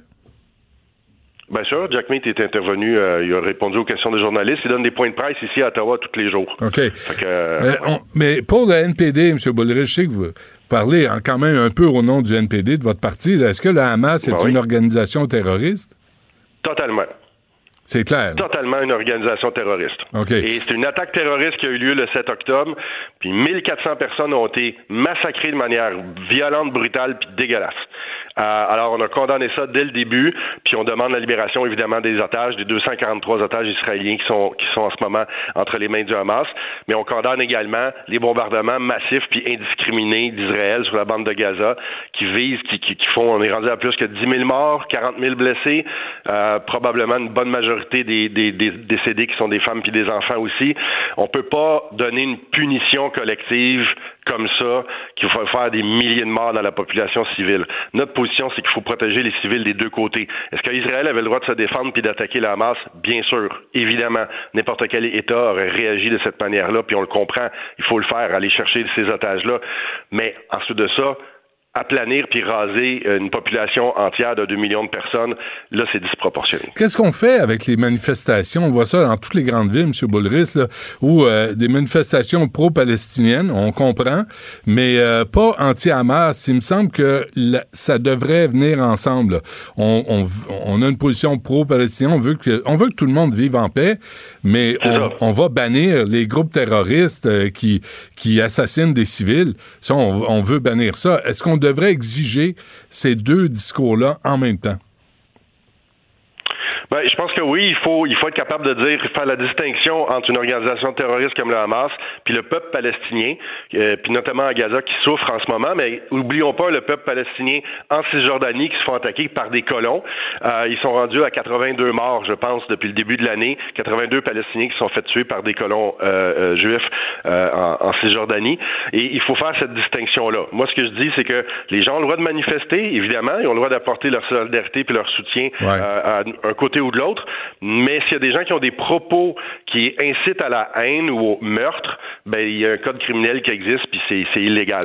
OK, ben dans ce sens-là, euh, est-ce qu'on a besoin de la représentante euh, du Canada, euh, Mme El Gawabi, qui a rencontré le chef du SCRS hier, là, euh, M. Vigneault, là, pour euh, parler d'islamophobie? Il me semble que là, présentement, avec les deux euh, institutions juives, la synagogue et le centre communautaire qui ont été qui ont reçu les cocktails Molotov, il me semble que M. Trudeau devrait nommer un autre représentant, mais pour parler d'antisémitisme? Ah, peut-être. Moi, je suis pas, euh, je suis pas contre cette idée-là du tout, du tout. Mais ce qu'on voit en ce moment, c'est qu'il y a beaucoup, beaucoup de tensions.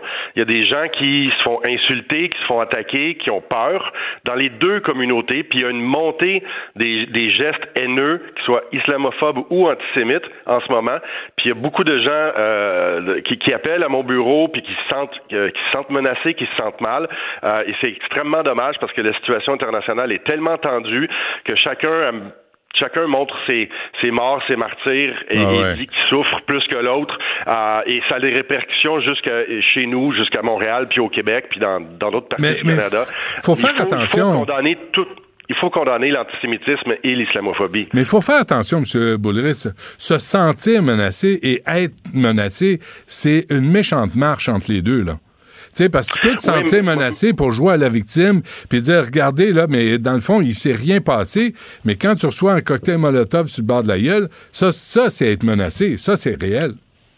Oui, oui, mais je veux dire, qu'il y a des les plaintes qui sont faites à la police en ce moment sont en hausse des, des, des- dans les deux phénomènes, malheureusement. Et ça, c'est la réalité sur le terrain. Mais c'est sûr que là, un cocktail Molotov sur une sur une, une, une synagogue, c'est un, cran au-dessus, là, on s'entend. OK, dernière affaire, euh, pendant que je vous ai, là, euh, je lisais ça en 2018, là, votre patron, euh, Jack Singh, se disait contre la monarchie.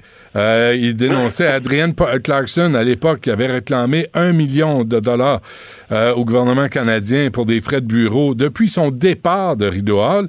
Vous savez qu'avec le Bloc québécois, on a mis, euh, on a déposé une pétition là pour réduire les fonctions et les dépenses de Mary Simon.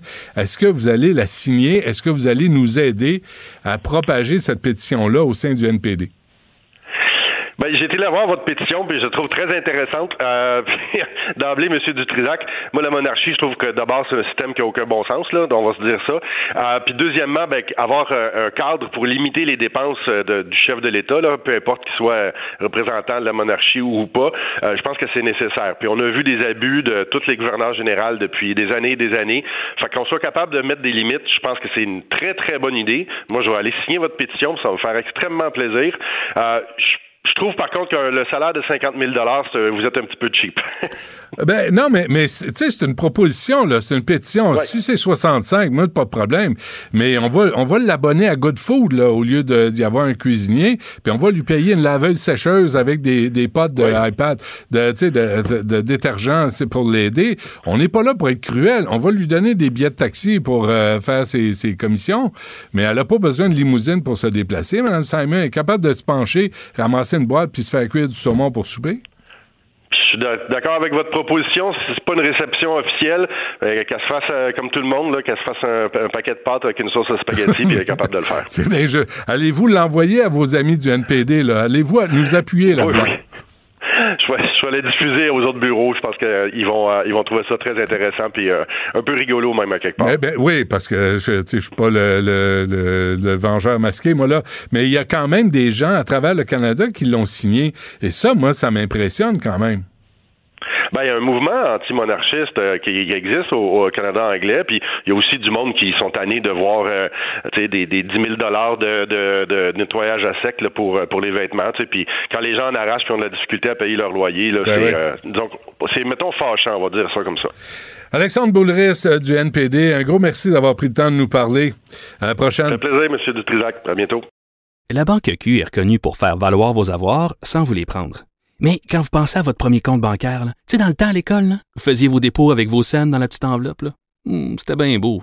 Mais avec le temps, ce vieux compte-là vous a coûté des milliers de dollars en frais, puis vous ne faites pas une scène d'intérêt. Avec la banque Q, vous obtenez des intérêts élevés et aucun frais sur vos services bancaires courants. Autrement dit, ça fait pas mal plus de scènes dans votre enveloppe, ça. Banque Q, faites valoir vos avoirs. Visitez banqueq.ca pour en savoir plus. Une voix qui porte, des idées concrètes, des propos qui résonnent. Benoît Dutrisac, déstabilisant, juste comme on aime. Hier, je me suis mis à réfléchir à ça. Wow, wow, wow. Euh, tu t'es mis à réfléchir. Ah ouais. euh, il est arrivé sur la scène avec une tuque sur laquelle il était écrit Party Animal. La rencontre Robitaille du Trisac. Antoine, bonjour. Bonjour, cher Benoît. Veux-tu veux parler de, du courriel que tu as reçu ce matin par, par erreur ou, euh, ou non? Ah oui, euh, j'ai tout prévu ça au point 2, mon cher, euh, de, de ma chronique. Ah. Et c'est lié à la question du tramway, si tu veux qu'on l'aborde tout de suite. Ça me fait plaisir parce que, tu sais, on reçoit périodiquement de la part de l'équipe de François Legault la liste des attachés de presse. Puis là, ce matin, ben on a reçu la liste, sauf que c'était pas la bonne pièce attachée. c'était les lignes du jour qui étaient envoyées. Autrement dit, ce que doivent répondre les ministres euh, et, les députés, des lignes qui sont concoctées, concoctées notamment par l'équipe de Manuel Dionne, que tu connais bien, ben Manuel, mmh. qui euh, est le, directeur des communications du cabinet du premier ministre. Ben Donc, euh, une de ses employées, Alice Bergeron, a, a, fait cette erreur. et donc, là-dedans, il y avait cette, euh, cette idée qu'il fallait, comme toujours, euh, travailler en collaboration avec la ville et le gouvernement fédéral pour doter Québec d'un projet structurant de transport en collectif. Parce que une des choses importantes aujourd'hui, c'est que c'est peut-être le jour de la fin du tramway, Benoît. Ouais, hein? et, et, et, donc, c'est c'était bien drôle de recevoir ces lignes-là où on disait bah, on va collaborer, on va collaborer. D'ailleurs, c'était assez des mauvaises lignes en général. C'était plate. Il n'y avait pas de, de pépites. Euh, dans, ces, euh, dans ces euh, donc, lignes de presse téléguidées. on peut écouter, ça, ça, a fait rire sur la colline, on peut écouter François Legault, puis tout de suite après Jonathan Julien, qui parle aussi de la question du tramway, tous les deux, parce que c'était une des lignes de presse principales de, de cette, de cette liste-là? Bien, d'abord, si on parle des infirmières, les infirmières de nuit, Non, on leur c'est offre pas la bonne- une c'est pas la augmentation. bonne- c'est pas le bon Étant exemple. donné que vous avez eu une ligne, là, j'ai pas besoin de vous répondre. Mais ma question, c'est ne rien faire, c'est pas une option pour vous, M. Legault. C'est ça? Écoutez, j'ai une rencontre euh, cet après-midi avec Bruno Marchand, puis on va vous, vous, euh, donner les conclusions après. Je trouve que les, les lignes exactement disent ce que je voulais dire. Mais ça veut dire quoi, Ben écoutez, à collaborer, là, c'est avoir des rencontres, des communications fluides entre les cabinets. Depuis que je suis en poste, moi, à la, à la capitale nationale, à toutes les semaines, on parle au cabinet. Je rencontre régulièrement Bruno. C'est ça, collaborer, c'est dire on a des objectifs communs, on travaille ensemble à les réaliser. Ça veut-tu dire peut-être travailler dans le même sens que le maire aussi? Ah, mais encore là, ça se peut qu'il y ait des divergences sur certains dossiers, mais déjà d'en communiquer, d'expliquer nos divergences, ça nous aide à avancer ensemble vers l'objectif commun. L'objectif commun, nous autres, une meilleure mobilité à Québec, c'est clair. Meilleure mobilité à Québec, Hey, ça fait longtemps qu'on en parle. C'est Ouais, vraiment décourageant de voir cette histoire-là. Mm. Euh, J'ai écrit une chronique, moi, il y a deux ans, qui s'intitulait Double noyade possible à Québec. La double noyade, ben, c'est le troisième lien et le tramway. On dirait que l'un entraîne l'autre dans la Mm. catastrophe, dans, dans, dans les eaux. Et, et c'est ça qu'on est en train de vivre. Malheureusement, j'avais raison. Et, et c'est tellement triste, je trouve. Euh, on va voir là, ce qui va ressortir de la rencontre, mais j'entendais euh, Yasmine Abdel-Fadel ce matin euh, sur nos ondes dire ben ça prendrait un comité d'experts qui se pencherait sur la meilleure manière d'améliorer la mobilité à Québec. Mais j'ai écrit à Yasmine, j'ai dit écoute, en 2011, là, il y a eu un groupe de travail sur la mobilité durable à Québec. Ils ont travaillé pendant des, des années là-dessus. Ils ont accouché en 2011 d'un rapport qui concluait que ça prenait un tramway. 2011. Hein? Et là, ça, a nia- ça fait dix- plus de dix ans. Ça a niaisé, ça a niaisé. On a abandonné. Tu sais, Régis Labombe, lui, il pensait juste au Nordique, mais à un moment donné, il a abandonné le tramway puis il est allé du côté du SRB. Après ça, euh, le tramway s'est revenu euh, grâce à Philippe Couillard qui, qui, qui avait pris une décision claire puis qui a poussé Régis Labombe qui, finalement, a a, a ramené ce, ce projet-là qui avait été finalement celui proposé par un groupe d'experts. Mais tu sais, j'ai regardé ce rapport-là ce matin, là, ça fait 40 ans qu'on recommande un tramway. Mais qu'est-ce qu'on veut faire de Québec, là? Pas, pas Ben, jeudi prochain, là. Dans 5 ans, dans 10 ans, dans 20 ans. Euh, qu'est-ce qu'on veut faire? Le groupe euh, de, de- de réflexion sur la mobilité durable là, se donnait des cibles pour 2030. Quand tu regardes ça, c'est à pleurer là, comme on niaise avec ces grands projets-là. Ouais, ouais. Puis tu sais, euh, ce qui est compliqué change, aussi à notre époque, tu sais, je me demande si aujourd'hui, si les politiciens attendaient toujours des rapports d'experts, je me demande s'il y aurait un métro à Montréal. Ben oui. Puis s'il n'y avait pas eu À un Jean moment donné, là, ça prend un politicien qui dit c'est ce projet-là qu'on fait. C'est ça. Oui, c'est pas parfait. Il n'y a rien d'optimal, euh, Ouais, de mais on le parfait fait là, là. dans le monde. On le mais on le fait. Ouais. Là, je- je- tu sais, il n'aurait pas de, de métro à Montréal, je pense. et ben, et- et- sans- et c'est Drapeau. pour les politiciens parce qu'il y a tellement aussi d'experts qui se prononcent et qui se contredisent. Ben oui. Prends le rapport du BAP sur le tramway, là. le- il, il conclut que c'est peut-être pas le bon mode. Hein? Mais, Ça, c'est il y a- mais c'est c'est il y a- ça, la commande. ans. Mais la commande, Antoine, là, elle devrait être plus simple. D'abord, c'est le politique qui est responsable. Le politique va voir les techniciens puis les, les, les bureaucrates et dire voici, on va le faire. Dites-nous comment le faire, le- comment le faire correctement, au meilleur coût, puis avoir le meilleur service. Dites-moi pas que ça vous tente pas, puis que vous trouvez pas que c'est de la bonne couleur, la bonne longueur, la bonne grosseur. Mais encore lisse. Là, c'est ça qu'on fait, puis vous allez travailler dans ce sens-là. Et là, t'aurais- peut-être que ça, pr- on aurait un certain progrès sur les projets qu'on met sur la table. Mais effectivement, Mais là, c'est- tout le monde se prononce, là, puis euh, dire, Ah, ça devient extrêmement mêlant. Mais je peux comprendre là, que le rapport du BAP, c'est- c'est des experts aussi. Mais tu sais, quand tu as des groupes d'experts qui se contredisent, il faut à un moment donné que ce soit le politicien qui tranche, qui dise ben là, ça fait déjà euh, trop longtemps que Ben oui. Québec est- n'a pas de transport structurant. Tout le monde s'achète des voitures, puis de plus en plus des grosses voitures, puis des pick-up. Ça, ça prend de la place. Les gens, tu regardes, là, ils se plaignent qu'ils sont dans le trafic, mais ils sont tout seuls dans leur voiture Ben oui, pour, traverser le pareil. pont.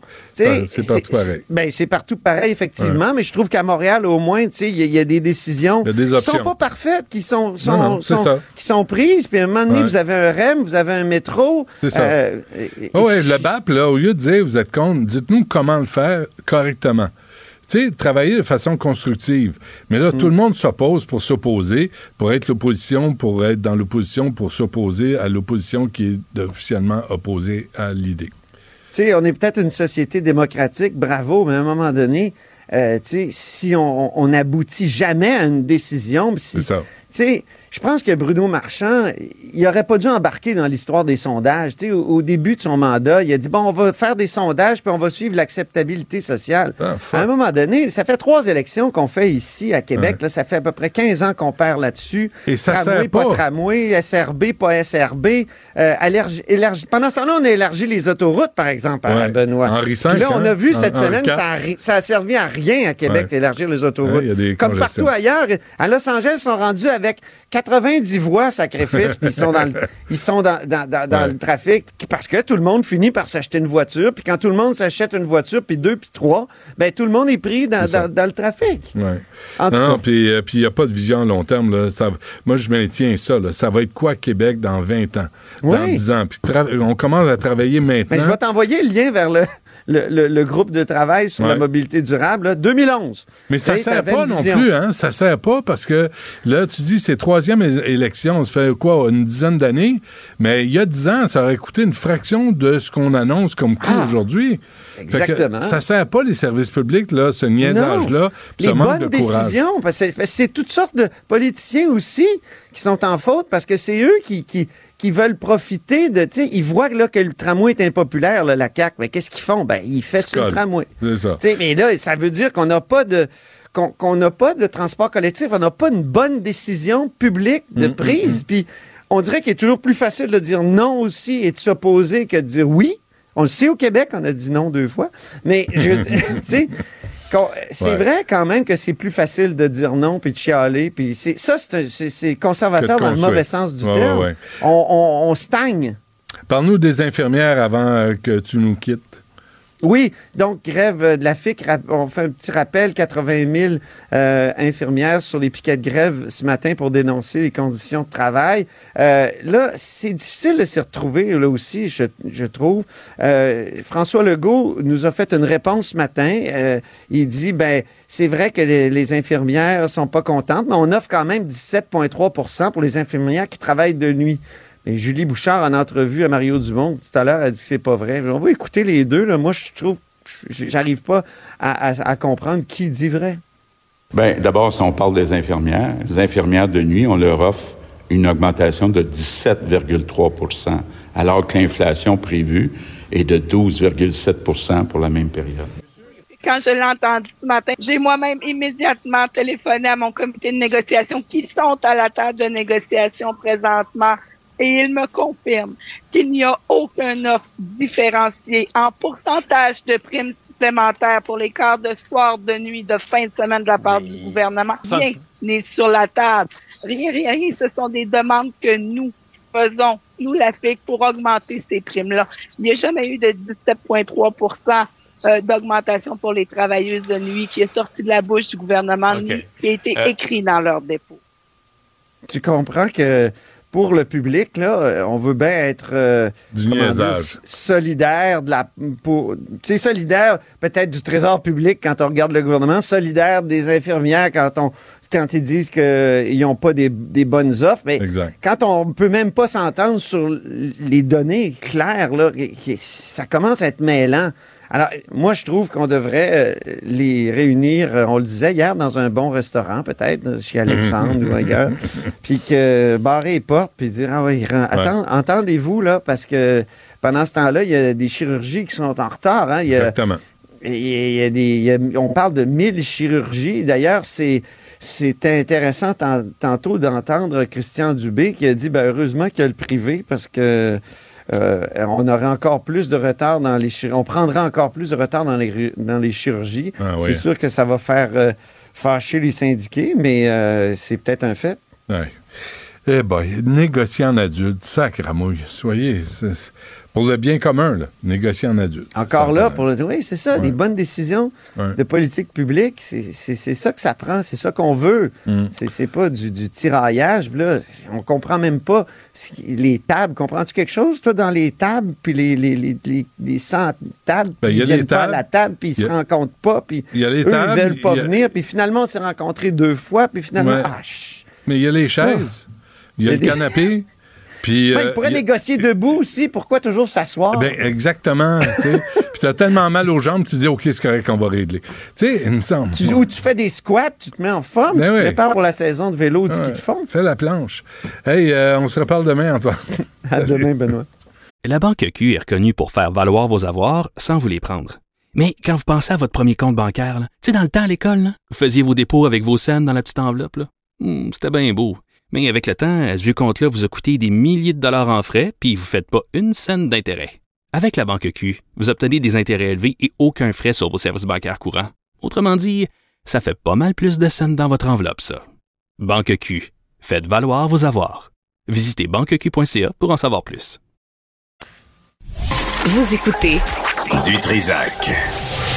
Vous venez de vous connecter en direct sur Cube Radio? Pas de stress. Tout est disponible en balado sur l'application ou le site cube.radio. Bon, t'es beau en vert. Maxime Delan qui est en vert. Alain Pronkin est avec nous pour parler de religion. C'est le temps, c'est l'occasion, euh, c'est le bonheur. Alain, bonjour. Bonjour Benoît. Ah oui, mise à pied importante à l'archevêché de Montréal. Oui, c'est arrivé vendredi dernier. On a pris les employés, puis on les a séparés en deux groupes. Un qui est allé avec l'évêque auxiliaire à Monseigneur Faubert, puis l'autre qui est allé avec le vicaire général Charles Langlois. À ceux du premier groupe, on a dit, écoutez, on a des défis financiers et on va trouver des solutions, puis on va essayer d'améliorer la situation, puis on vous garde à votre emploi. Et de l'autre côté, ceux qui étaient avec le vicaire général Charles Langlois, eux, ils ont appris qu'ils étaient mis à pied immédiatement. Ils sont une vingtaine, euh, en majorité des laïcs, et on a dit, ben écoutez, c'est pour cinq mois, mais ça se peut que ça dure plus longtemps, donc essayez de vous trouver un autre job. Alors, on a des. Et le problème qu'il y a quand on fait ça, il y a des défis financiers, tout ça, on n'a jamais des états financiers. Est-ce qu'on a les états financiers de l'archidiocèse de Montréal qui nous dit voici nos actifs, nos passifs, notre capital, euh, voici, on est dans le rouge, on a entamé la marge de crédit. On n'a rien de tout ça, donc on est toujours obligé de se fier. Et là-dedans, il y a entre autres euh, celle qui s'occupe des communications, Mme Yacinto, qui, elle, maintenant, son message dit Je ne suis plus dans le diocèse. Quand tu écris un courriel. Euh, c'est ce que mon collègue, euh, je l'appelle toujours mon collègue, euh, François Guiteny de Présence Info, il a essayé d'avoir de l'information et il n'y en a pas plus que ça. C'est tout ce qu'on sait, mais c'est majeur. On sait qu'il vient d'avoir des coupures au diocèse de Québec. Donc, à quelque part, dans nos différentes églises au Québec, dans nos différents diocèses, la situation financière n'est pas jojo, mais encore une fois, je le répète, est-ce qu'on va arriver un jour où on va dire, ben, OK. c'est là les états financiers? C'est bon. La représentante spéciale du Canada chargée de la lutte contre l'is- l'islamophobie, pas contre l'antisémitisme, pas contre la christianophobie, là. Le- juste l'islamophobie, lui, elle, affirme que c'est épouvantable ce qui se passe. Oui, c'est Mme Amira El Gawabi. Ouais. Elle a dit qu'il y a un sentiment anti-palestinien, anti-arabe et islamophobe en ce moment. C'est en hausse dans le pays. Euh, oui, c'est vrai, mais il y en a aussi du côté euh, du judaïsme. Euh, hier, je pense que c'est dans le West Island, je pense que c'est à Pierrefonds, Ouais. on a envoyé un cocktail monoctope sur euh, une, une, une synagogue. synagogue. Et elle a dit, elle a rencontré même le premier ministre Justin Trudeau, euh, puis elle lui a fait part de ses craintes, et elle a dit euh, que son rôle à elle, c'est de promouvoir les besoins des diverses communautés musulmanes du Canada. Donc, c'est juste l'islam. Et veiller à ce que le gouvernement du Canada combatte l'islamophobie. Le gouvernement du Canada, puis M. Trudeau vient d'en parler, euh, il dénonce effectivement ce qu'on fait à la communauté juive. Il dénonce aussi ce qu'un peu ce que subissent euh, les musulmans. Mais il faut se rappeler une chose, c'est quand on est dans une situation, qu'on se le cachera pas, c'est une situation de guerre où le Hamas a attaqué Israël. De terrorisme. euh, des terroristes immédiatement une, une- une- c'est un peu comme quand les Russes ont attaqué euh, l'Ukraine. Les gens sont anti-russes euh, automatiquement à ce moment-là. Les gens deviennent en- contre le belligérant, le premier qui décide d'attaquer. Ça, Ouais. c'est- Mais. Alain, sois- faut, faut pas être dupe. là. Elle parle de sentiments anti-palestiniens. Un sentiment, là. Essaye de définir ça, toi. De calibrer, d'évaluer, de quantifier un sentiment c'est pratiquement impossible. Puis en plus, ce qu'elle dit, elle dit qu'il y a des gens qui ont peur d'aller manifester, des, des, des, Palestiniens qui ont peur de porter le, le, puis là, j'ai fait un, j'ai essayé de décortiquer est-ce que c'est vrai? Et je regarde le nombre de manifestations. Il y en a une euh, devant Radio-Canada où on a mis des graffitis de couleur rouge sur la nouvelle maison de Radio-Canada. Ben on a, euh, on manifeste régulièrement. J'ai pas besoin de te rappeler le controversé M. Charkaoui, ce qui décide, où il y a carrément installé la haine, ou même le premier ministre Trudeau ah, pas Trudeau, excuse-moi, Legault a dit c'est de l'incitation à la haine, à la violence, et moi je suis contre ça. Je compte sur les policiers pour faire leur travail. Ça vient du premier ministre, M. Legault. Lui en a rajouté des drages en disant qu'il faut éliminer pratiquement euh, tous ceux qui se battent euh, là-bas du côté des, euh, du judaïsme. Et il dit, regarde, il dit, oh Dieu, charge-toi des sionistes agresseurs, charge-toi des ennemis de Gaza, dénombre-les un par un et tue-les. Allons, bon, c'est des et même euh, comment il s'appelle? Euh, le député de Québec solidaire euh, Aroum Boisé a dit de ce discours-là d'Adil Sharkawi, il dit il, il, dit, il, met de l'huile sur le feu. Il dit, c'est, il, il, va. C'est un pyromane. C'est un pyromane. C'est un pyromane. Alors, il y a des exemples multiples qui vont à l'encontre de ce que Mme Amira dit. Ben oui, il y a eu des manifestations pacifiques. Il y a eu des manifestations où les gens avaient leur drapeau de la Palestine et les policiers n'ont pas chargé ils ont laissé manifester. Ben Donc, je me demande de quel côté on regarde. En tout cas, de notre côté ici, on est en situation de guerre, on est dans une situation où tu as euh, des gens qui ont manifesté quand même sans se faire attaquer. Alain, Alain, le truc, c'est de toujours jouer à la victime. Tu sais bien, là, les crinqués religieux, première affaire, c'est on va jouer à la victime, on va se présenter en victime, puis Mme Gawabi fait ce jeu-là. Puis elle, elle demande pas des représentants pour l'antisémitisme. C'est toujours l'islamophobie. Fait que, ça me demande, elle se discrédite elle-même, mais euh, Justin, lui, la, croit sur parole. Ça, sa mère. Mais euh, il a fait attention dans son discours d'aujourd'hui. La santé du pape, ça a l'air de quoi? Ben là, il, a affirmé hier, il dit, écoutez, je me sens pas bien. Il rencontrait des rabbins, ce qui est normal dans la situation dans laquelle on est, et il était enrhumé, il avait un discours préparé, il a dit, écoute, je me sens pas bien. Mais là, tout le monde, évidemment, la rumeur au Vatican est partie. Il est en train de régler son conclave. Il a engagé des. c'était parti. Mais finalement, il a rencontré 7000 jeunes hier après-midi, des enfants de 7 à 12 ans qui viennent d'à peu près 84 pays. Et ils ont lui demandé la question suivante. Qu'est-ce qu'on fait quand on est en colère? Parce que le pape dit des fois, je suis en colère. Eh bien, voici la solution, Benoît, qu'on devrait essayer de l'appliquer. Boire de l'eau. Ah c'est aussi simple que ça. Il dit ça nous calme. Euh, fait qu'au moins, il y a ça. Puis il dit quand je suis en, euh, colère, il dit je ne mords pas. Et on lui a demandé la question cruciale. Les enfants ont toujours les bonnes questions. Il dit comment est-ce qu'on fait la paix? On est dans une situation de guerre. Et il a dit écoutez, il n'y a pas de méthode pour apprendre à faire la paix. Ça se fait avec le cœur puis la main tendue. Mais le pape il a continué ses activités, il a rencontré 7000 enfants, il a signé les casquettes, il avait l'air bon enfant, mais le matin, il filait pas, il filait enrhumé. Mais à 86 ans, 87 ans, là, ben, c'est peut-être un petit peu normal. Mais il continue ses activités. Et la militante iranienne, euh, Alain, là, ah, ça, c'est effrayant. Il, y en a deux. La dame, elle vient de gagner le prix Nobel de la paix, Narges euh, Mohammadi. Mais elle est encore en prison. Elle est toujours en prison parce qu'elle, le, le, le, le, voile, elle veut pas le porter. Et là, elle a commencé une grève de la faim. Elle a dit, écoutez, ben moi, c'est une grève de la faim, j'entreprends ça. Il dit, elle est toujours euh, arrêtée, elle est toujours condamnée. Elle est détenue, cette dame-là, depuis 2021. Et c'est le Nobel de la paix. Et là, ce que je veux signaler, puis on en a parlé à l'occasion, euh, tu sais, de Mitra, Heji Zippo, la fameuse championne d'échecs iranienne qui, euh, qui, peut, qui peut même plus rentrer chez elle, ben elle, elle va représenter la France, elle y va pour la médaille d'or, et elle ajoute relativement au championnat du monde de 2012. Elle dit, moi, j'ai quitté l'Iran parce que je veux plus porter le voile, je n'y crois pas. Je ne croyais plus au hijab. Je pense que le hijab est un symbole d'enfermement du corps féminin. Je pensais que le hijab était le talon d'Achille du régime islamique. Je voulais cibler ce point malgré les risques Elle sait qu'elle risque. Elle peut Ouais. pas retourner chez elle. elle. Ouais. Et elle, elle le fait. Elle dit c'est une loi obligatoire, il faut la suivre. Ça n'a pas de bon sens.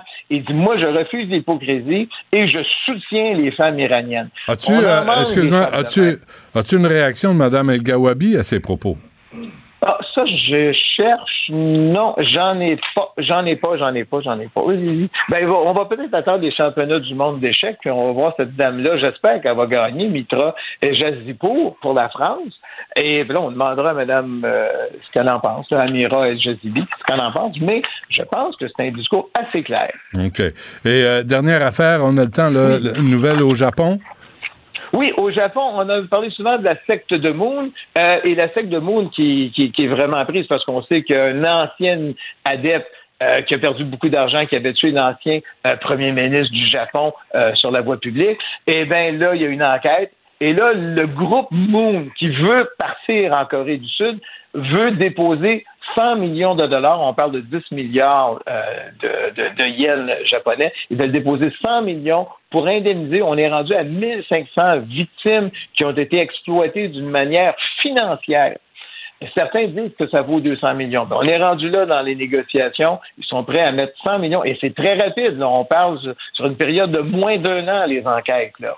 On va mettre 100 millions pour les victimes. C'est un genre, moi j'appelle ça un genre de recours collectif. Est-ce que ça va monter à 200 millions? Mais c'est énormément d'argent euh, pour la Ligue de Monde qui veulent retourner en Corée du Sud. Parfait. Alain Pronkin, merci. À la semaine prochaine. Merci et bonne journée, Benoît. Salut. La Banque Q est reconnue pour faire valoir vos avoirs sans vous les prendre. Mais quand vous pensez à votre premier compte bancaire, tu sais, dans le temps à l'école, vous faisiez vos dépôts avec vos scènes dans la petite enveloppe. Hmm, C'était bien beau. Mais avec le temps, à ce compte-là vous a coûté des milliers de dollars en frais, puis vous ne faites pas une scène d'intérêt. Avec la Banque Q, vous obtenez des intérêts élevés et aucun frais sur vos services bancaires courants. Autrement dit, ça fait pas mal plus de scènes dans votre enveloppe, ça. Banque Q. Faites valoir vos avoirs. Visitez banqueq.ca pour en savoir plus. Du Trisac. Il déconstruit la nouvelle pour que vous puissiez la construire à votre manière.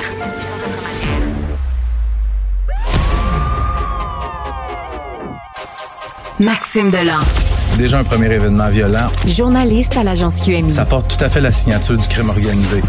Les faits divers avec Maxime Delan.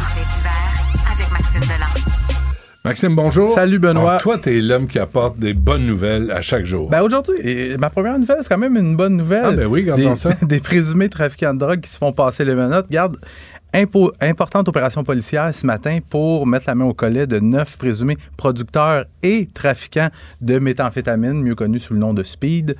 Les arrestations qui ont eu lieu à Montréal, Pointe-Calumet, Saint-Calix, euh, Saint-Lin-Laurentide, Saint-Jean sur Richelieu. Parmi les suspects arrêtés, il y en a qui sont très, très proches des Hells Angels. Dans le fond, cette série d'arrestations-là, c'est la dernière phase, c'est la quatrième et dernière phase d'une enquête amorcée il y a un an. Les trois premières phases de l'enquête, c'était essentiellement des perquisitions. Je te parle souvent de perquisitions en cours d'enquête. Écoute, lors de ces trois premières perquisitions-là, on parle quand même de saisie de 818 000 comprimés de speed, 236 kilos de méthamphétamine en poudre qui n'avait pas encore été pressé. Fait qu'on peut penser que le nombre potentiel de, de comprimés aurait pu être beaucoup plus élevé. Puis lors de la dernière perquisition, au mois d'août, J'étais allé sur place, c'était à Saint-Lin-Laurentide, c'était un garage résidentiel qui avait été transformé véri- véritablement en petite manufacture, manufacture de production de speed. J'étais allé là, les policiers avaient littéralement mis un terme aux opérations qui étaient en cours. Il y avait, écoute, des, des plaques avec des comprimés dans le four en train d'être séchés avant d'être empaquetés.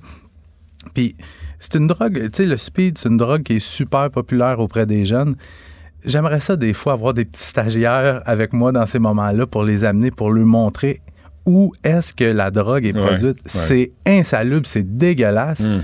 Puis après, ben, les jeunes prennent ça pour avoir du fun. Mais tu sais qu'il y a eu, euh, j'ai lu ça l'autre jour, y a- ont, quand les, les terroristes du Hamas qui ont attrapé, il y avait des speeds sur eux. Ben oui. Il y avait du speed parce que... Ils sont allumés comme des coups de 12, c'est un C'est ça. mauvais jeu de mots. Ouais. Ils peuvent euh, rester debout pendant des, des journées des complètes. jours, puis euh, ils commettent des crimes euh, Ouais, ouais, com- complètement atroce.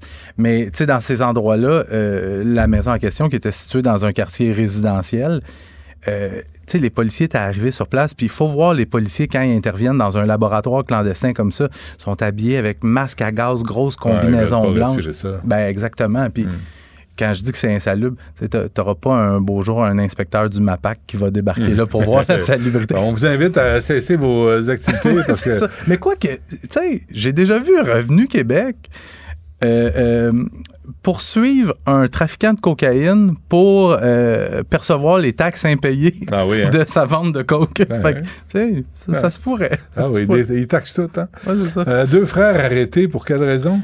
Pour avoir passé six mois avec un cadavre sur leur divan. Écoute, c'est vraiment tordu comme histoire. C'est une histoire que j'ai travaillé avec mon collègue Michael Nguyen du Journal de Montréal hier. Tout ça débute au début de l'année, autour du mois de janvier. Il y a une femme autochtone de 41 ans, elle s'appelle Alassi Tukiapik. Quitte son, village du nord du Québec pour venir à Montréal pour, bon, prendre un nouveau départ dans sa vie. Ça va pas tellement bien. Et là, elle arrive à Montréal, puis rapidement, elle est isolée. Ça marche pas comme elle veut. Puis à un moment donné, elle disparaît sans laisser de traces. Et là, il y a d'abord un avis de disparition qui a été mis, on la cherche. Puis au mois de septembre, il y a son frère à, à la Tukiapik qui appelle le SPVM qui dit Écoutez, fait des mois là, que j'ai pas de nouvelles de ma sœur. Je pense, moi, qu'elle a été tuée par un certain Francesco Sansalone. Les policiers, pas plus fous que, d'autres, ils vont aller cogner chez Francesco Sansalone, à Montréal-Nord, sur l'avenue Daisy. Et c'est pas Francesco qui répond, c'est son frère Nicodemo. Et là, là, c'est incroyable comme histoire. Les policiers demandent euh, Bonjour, connaissez-vous euh, Madame Tukiapik Il dit Ben oui, elle est morte. OK. Euh, Savez-vous où est-ce qu'elle est Ah oui, sur le divan, ici. Le divan chez vous dans votre salon Oui, oui. Est-ce qu'on peut entrer? Ben oui, rentrer. Ça fait six mois qu'elle est là, morte sur le divan. Les policiers rentrent dans le. en fait, c'est une petite maison. Puis en apparence, de l'extérieur, ça n'a pas l'air sais, délabré. Les policiers rentrent. Il y a une odeur absolument nauséabonde. Et ils voient le corps de Mme Tukiapik qui est en état de momification. On est au mois de septembre. Et là, en questionnant le, résident de l'endroit, il demande est-ce que vous avez nettoyé les lieux? Non, non, nous autres, on a laissé ça comme ça. Ça faisait depuis le mois mi-février environ qu'elle serait morte. Ce qu'ils ont raconté aux policiers, c'est qu'elle serait morte au sol pour une raison qui n'a pas encore été établie. Euh, Elle n'aurait pas été assassinée, mais elle serait morte là. Et les deux frères l'auraient simplement prise, puis l'auraient mis, mise sur le divan. Et passée février, mars, avril, mai, juin, juillet, août, avant d'être retrouvée en septembre. Fait que les, les policiers ont demandé pourquoi vous ne nous avez pas appelé. C'est que Nicodemo dit Ben, moi j'aurais voulu appeler. C'est mon frère Francesco qui m'a dit appelle pas parce qu'il avait peur que le frère de Madame Tukiapik vienne les tuer. C'est quand je te disais que c'était tordu comme histoire. Les deux hommes ont été arrêtés, deux hommes dans la soixantaine qui ont été arrêtés, accusés d'outrage à un cadavre. Ils ont passé un mois en détention préventive et la semaine dernière ont été libérés sous condition. Mais euh, triste fin pour cette madame-là. Hein. Et euh, Il n'y a pas de commentaire à faire. Non, non. Juste- L'histoire euh, parle par elle-même. Euh, et il y a un nouveau défi sur TikTok, là. on, on vous, on- on vous avertit. Ouais. avec Instagram, Snapchat, je te dirais que TikTok, c'est pas mal le réseau, réseau social le plus populaire auprès des jeunes. Puis ça, c'est fréquent. là. Les- des, des challenges sur TikTok. Il y a eu le Tide Pod Challenge où on invitait des. où on, disait à des gens de se filmer en train de manger des Tide Pods. Il y a eu des, des challenges où les gens ça. se limaient les dents, se oui. collaient les lèvres avec de la crazy glue. Euh, il y a eu le Blackout Challenge où tu te filmais en train de retenir ton souffle jusqu'à ce que tu perdes conscience. Le problème, c'est qu'il y a eu plus, plus d'une quinzaine de- d'enfants qui sont morts dans le monde, dont la plupart étaient âgés entre 12 puis 14 ans. Il y a même un enfant de 9 ans qui est mort. Et là, le nouveau challenge qui est, qui est ça a parti en France et là c'est en train d'arriver au Québec et même à Montréal parce qu'il y a un incident qui a été signalé dans une école de Montréal. Ça s'appelle le jeu de la virgule. C'est simple. Tu te filmes et là, tu t'approches de quelqu'un, peut-être un de tes camarades de classe, et là, tu arrives derrière lui pendant qu'il s'y attend pas, et là, tu lui Ah. pousses la tête euh, euh, de façon brusque. Et là, ta tête euh, avance par en avant brusquement. Et là, au point où le SPVM sort publiquement pour dire que, évidemment, c'est dangereux, qu'il y a un cas qui a été signalé à Montréal, on demande aux gens de ne pas faire ça parce que ça peut causer tu sais, des entorses cervicales, des lésions. Il y a même des fractures qui ont été signalées en Europe. Commotion cérébrale. Oui, parce que c'est un mouvement. C'est-tu imbécile? Qu'est-ce que c'est imbécile? On en parlait hors d'onde. Mais tu sais, souviens-toi quand il sautait, là, il se mettait deux autour de. Puis là, il faisait. Il disait, il était trois, là. Ouais. Puis celui dans le milieu, là, il sautait sur place. Ouais. Puis celui dans le milieu, il sautait, puis là, il donnait un coup de pied derrière les jambes. Oui, oui, Puis pour là, il qu'il tombait tombe, sur ouais. le dos, ça, il se blessait la tête. C'est-tu niaiseux? Mais c'est- pourquoi tout ça? Tu sais, c'est pour euh, de la popularité ou quoi? Puis on en parlait hors d'onde. Pourquoi pas le, le challenge euh, écrire une phrase sans faute? Ouais, ou lis un livre. Lis un livre. Oui. Challenge. Ou juste Ce le, challenge de la BA, une bonne action. Ouais, Hein? ouais, ouais. Aider une madame plus âgée Toujours à marcher dans la hein? Oui, oui. Toujours des imbécilités. On vous félicite sur TikTok, bande d'imbéciles. Merci. Salut, Benoît. La Banque Q est reconnue pour faire valoir vos avoirs sans vous les prendre. Mais quand vous pensez à votre premier compte bancaire, tu sais, dans le temps à l'école, là, vous faisiez vos dépôts avec vos scènes dans la petite enveloppe. là. Hmm, C'était bien beau. Mais avec le temps, à ce compte-là vous a coûté des milliers de dollars en frais, puis vous ne faites pas une scène d'intérêt. Avec la Banque Q, vous obtenez des intérêts élevés et aucun frais sur vos services bancaires courants. Autrement dit, ça fait pas mal plus de scènes dans votre enveloppe, ça. Banque Q. Faites valoir vos avoirs. Visitez banqueq.ca pour en savoir plus.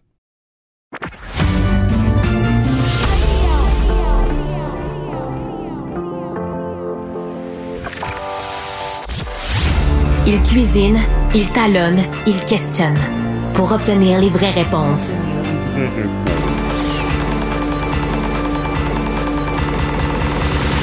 Du Trisac. La rencontre du rocher du Trisac. Dans ce cas-ci, est-ce que c'est criminel? Pantoute. Une dualité qui rassemble les idées. Mais non, tu peux pas dire ça. On rembobine cette affaire-là. Non, non, non, non. Prends soin de toi, là. Oui, Hein, tu me tu protèges. Je le sais.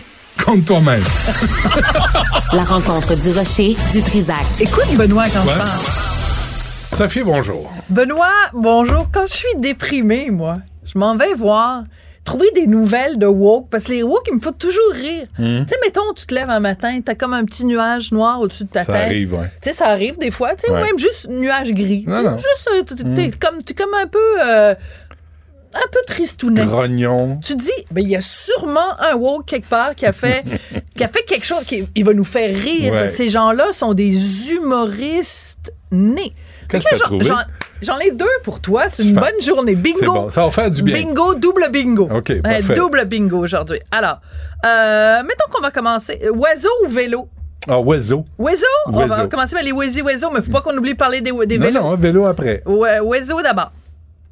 Alors, j'apprends sur le site de Radio-Canada que aux États-Unis et au Canada, il y a des oiseaux qui vont être rebaptisés parce qu'ils portent des noms jugés offensants, des noms d'oiseaux. Tu sais, quand on dit à quelqu'un, il s'est fait lancer des noms d'oiseaux, là. Ouais.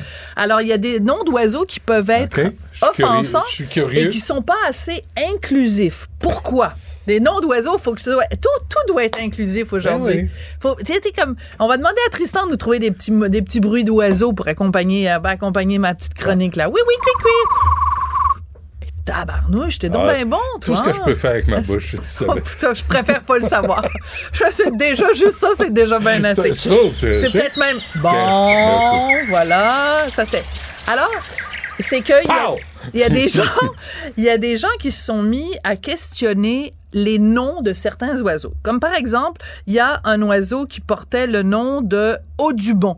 Alors c'est un franco-américain qui a donné son nom donc à un oiseau, c'est comme le Yod Yodubon, je sais pas quoi là. Bon, Audubon. Audubon, mais c'est connu, il est connu Ouais. Audubon. Ben oui. Ben, Audubon, à un moment donné, John James Audubon, un ornithologue, dans les années 1860, il était contre l'abolition de l'esclavage. C'est très vilain d'être contre l'abolition de l'esclavage. Moi, avoir été en 1860, j'aurais été pour l'abolition de l'esclavage. C'est sûr. Comprends-tu? Toujours du bon côté de Moi, la je suis culture. toujours du bon côté de l'histoire. Ouais. Mais en quoi le fait qu'aujourd'hui, quand tu te promènes, tu fais de l'observation des petits oiseaux, Mhm. que quand tu dis « Oh mon Dieu, viens-tu? Regarde là, on vient de voir un Yoruban's Nest! Ouais. » Là, ça va causer un traumatisme à quelqu'un parce qu'il y a quelqu'un qui va se dire Attends deux secondes, Audubon, et viens-tu prononcer le nom du gars qui en 1860 était contre l'abolition de l'esclavage? C'est l'oiseau qui est devenu contre l'abolition du- de l'esclavage. Fait que, donc, c'est Donc, grosse Comment ils vont l'appeler? Donc, la- eh ben, ils vont le donner. Alors, ils ont décidé de donner des noms qui étaient plus des noms descriptifs. Tu sais, Ouais. genre euh, l'oiseau avec la grande queue verte, avec un petit bout de rouge puis une crête blanche. C'est long, Ah, ça. non, mais C'est difficile à oui, mais- souvenir. non, mais- ils vont trouver.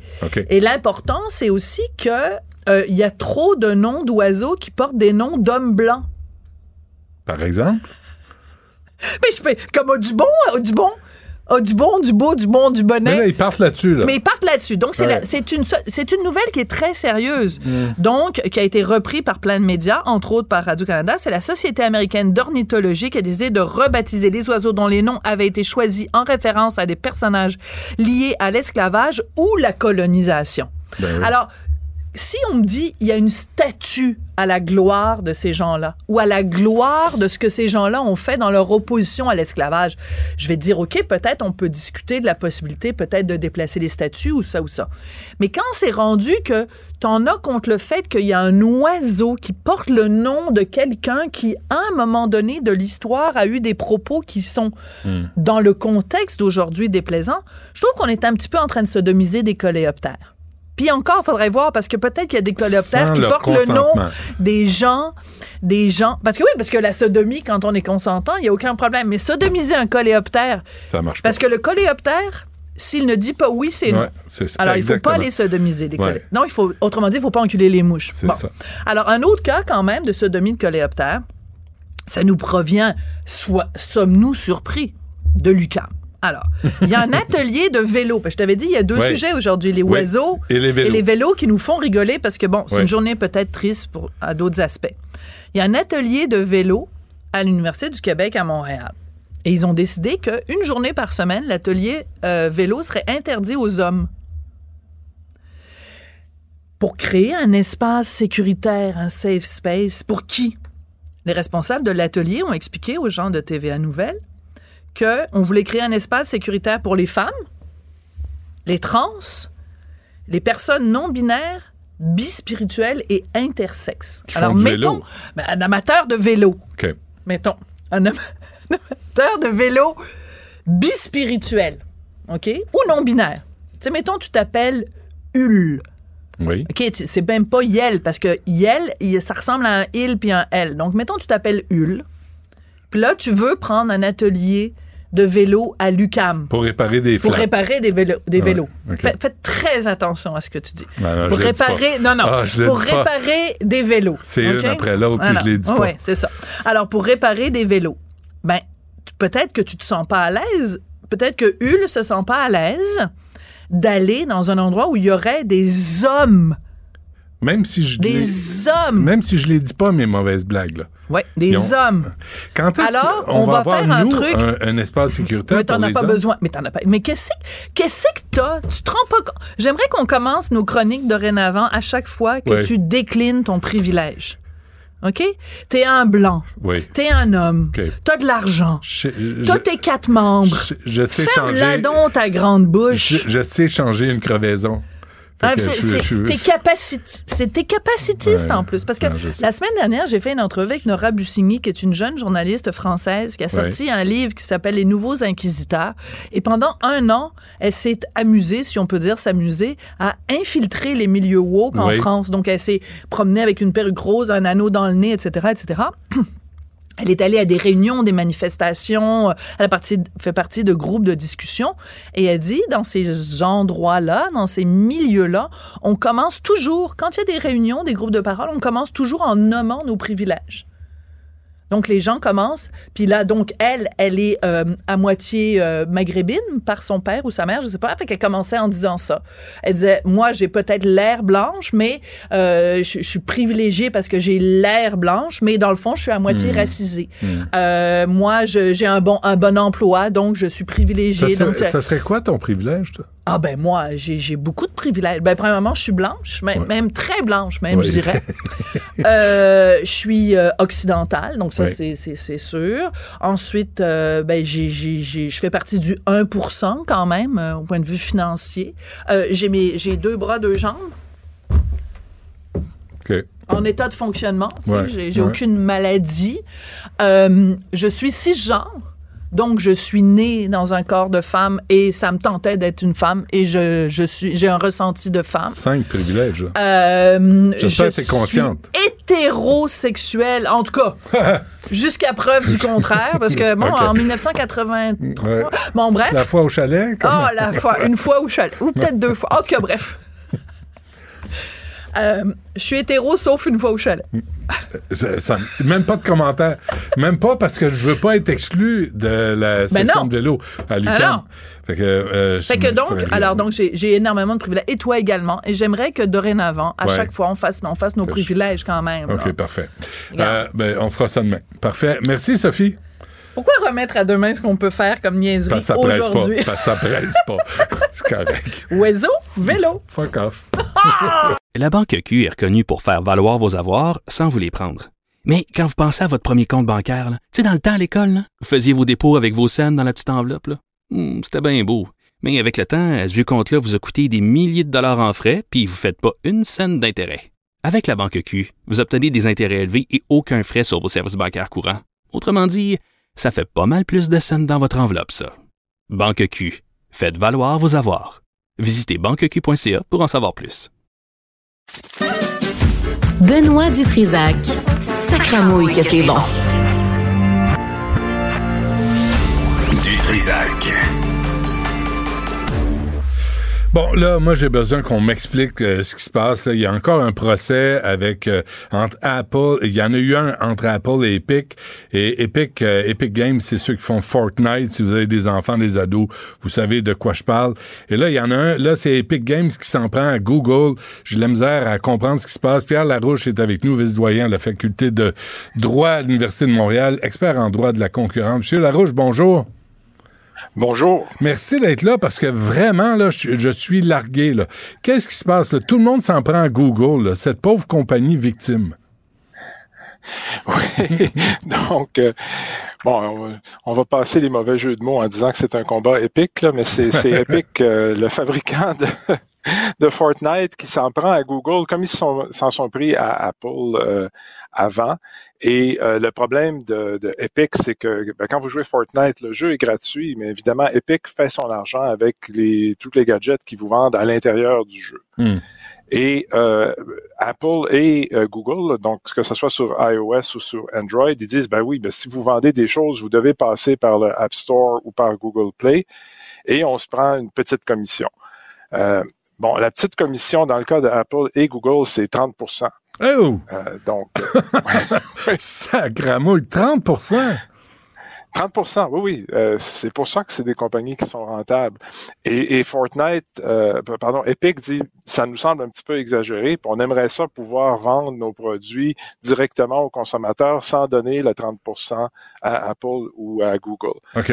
Euh, bon, ils ont, euh, ils ont perdu à peu près dans la- l'action contre Apple, mais là, ils procèdent contre Google. Puis, bon, c'est pas gagné de leur part, mais euh, euh, ce qu'il faut savoir, c'est que le, même le même argument a été repris dans le nouveau règlement sur les plateformes en Europe. Donc, euh, si ça se fait pas aux États-Unis, ça va se faire en Europe. Ça- quand vous dites ça va se faire, qu'est-ce qui va se faire? De pouvoir vendre sans passer par Apple ou Google? C'est ça. Donc, euh, on va cesser d'empêcher euh, Epic Games de dire dans Fortnite, mais si vous voulez acheter toutes sortes de choses, Ouais. vous pouvez euh, vous pouvez aller à l'extérieur. Vous pouvez passer par un canal parallèle. Parce que jusqu'ici, c'était interdit. Apple disait, vous pouvez pas publiciser, puis Google aussi, vous pouvez pas publiciser aucun autre canal de, de vente. Ça doit être vendu à travers Google Play et on va se prendre un 30% au passage. Mais. Donc, c'est ça le, le but du litige. Là. Et c'est pour ça, c'est pour ça qu'ils appellent ça un, un procès antitrust? Euh, oui, c'est ça. Donc l'argument, c'est que Google abuse de sa position, euh, puis que c'est un- une une forme de, de- pouvoir de monopole sur ce qui se passe dans l'environnement Android. C'est là où c'est difficile dans euh, dans l'affaire, c'est que c'est pas sûr que Google ait vraiment un pouvoir de monopole. L'argument de Google, c'est ben plus ou moins si vous êtes pas content, vous pouvez acheter des iPhones puis aller chez iOS. Ah oui. OK, mais, mais t'es pogné avec un des deux, là. Un comme dans l'autre. Oui. OK. Euh, c'est ça. Et là, on Puis- peut pas parler- La réalité, c'est que je suis pas sûr que quelqu'un va passer de Android à Apple euh, parce que il- Pour il- un jeu. Fortnite- euh, Epic lui a dit, écoute, ben, je te vendrais ça un petit peu moins cher si- Ben sur une autre plateforme. Donc, c'est pas certain que il y a tant de mouvements que ça. Donc, c'est possible effectivement d'argumenter que Google a un pouvoir énorme sur l'environnement Android. OK, mais est-ce qu'on peut parler de collusion? Il y a pas. Je suis sûr que Apple et Google ne se sont pas parlé là-dessus, mais ils, ils- ils se sont observés. hein. Si un fait 30% l'autre va demander 30% Par aussi, hasard. puis- par hasard, oui. Ouais. Mais, mais euh, quand est-ce qu'on peut parler de collusion? Parce que là, c'est clair que si les deux chargent le même pourcentage, puis les deux sont les deux plateformes par lesquelles on doit passer, euh, c'est sûr qu'il y, y a eu une entente quelconque, euh, tacite ou non. Oui, ben, c'est ça. Le problème, c'est que c'est tacite, c'est-à-dire que les deux savent très bien ce que l'autre fait, puis il n'y a pas d'intérêt, je veux dire, euh, il n'y a aucun intérêt pour Apple à dire, écoutez, moi, je vais descendre à 25 parce que je vais aller chercher du marché chez, euh, chez Mhm. Google. Euh, ils savent que Google va descendre à 25% puis bon, les deux entreprises vont juste avoir perdu de l'argent. là. Quand- Donc, c'est une situation qui est très, très stable. Ouais. Mais M. Larouche, quand il y a des entreprises comme ça là, qui sont si puissantes, si géantes, si énormes et qui se partagent un marché monumental comme ça, euh, c'est pas bon pour les consommateurs. là. C'est à, c'est à nos détriments. Oui, c'est- l'essence de l'argument dans les affaires contre Google, Amazon, Facebook aux États-Unis.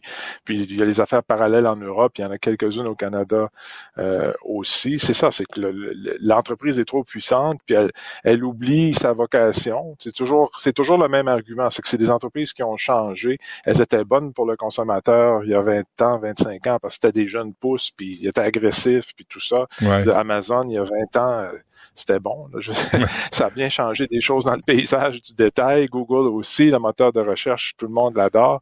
Mais maintenant, les compagnies sont un petit peu plus endormies sur leur laurier puis cherchent à, à ramasser de l'argent comme, comme elles peuvent. Ouais. C'est c'est un peu le cœur de l'argumentation. Mais là, je lisais euh, les go- contre Google. Là. Là, il y a Epic Games. Euh, il y avait Match Group, la maison mère de Tinder, puis OkCupid. Ça, j'imagine, c'est des plateformes de rencontres. Euh, puis euh, l'U- l'Union euh, européenne a sanctionné euh, Google aussi pour abus de position dominante. Est-ce qu'il y a comme un mouvement là, en réaction à Google? Euh, oui, ben c'est en réaction aux plateformes. hein. Vous savez, c'est l'acronyme GAFA là, que tout le monde utilise. Donc, les, les, les quatre plateformes ont, euh, disons, plutôt... Euh, ils avaient le vent dans les voiles, maintenant, le vent a tourné. Là. Puis, euh, Ah il y a oui, des vous pensez? procédures. Puis, ah oui, oui, oui, c'est- clair. Toutes ces procédures-là aux États-Unis ne seraient pas ouvertes s'il n'y avait pas un soutien politique là, pour, pour les ouvrir. Donc, euh, Est-ce que est-ce que c'est est-ce qu'on peut lier la crise des médias là? On a vu là euh, Québécois euh, a annoncé 547 mises à pied, Bell 1300, euh, de, Chorus 250. Est-ce qu'on peut faire des liens avec ce qui se passe là là? Puis le contrôle des marchés par quelques plateformes, quelques entreprises, puis la crise qu'on connaît dans les médias traditionnels Il y a un, un lien qui est bon, on peut en discuter là, mais il y a des, il y a un bon argument à faire qui a un lien. En, en fait, ici, c'est surtout euh, Google puis Meta, Facebook, là, Ouais. qui sont les, les deux principaux responsables. C'est des deux plateformes qui sont financées par la publicité.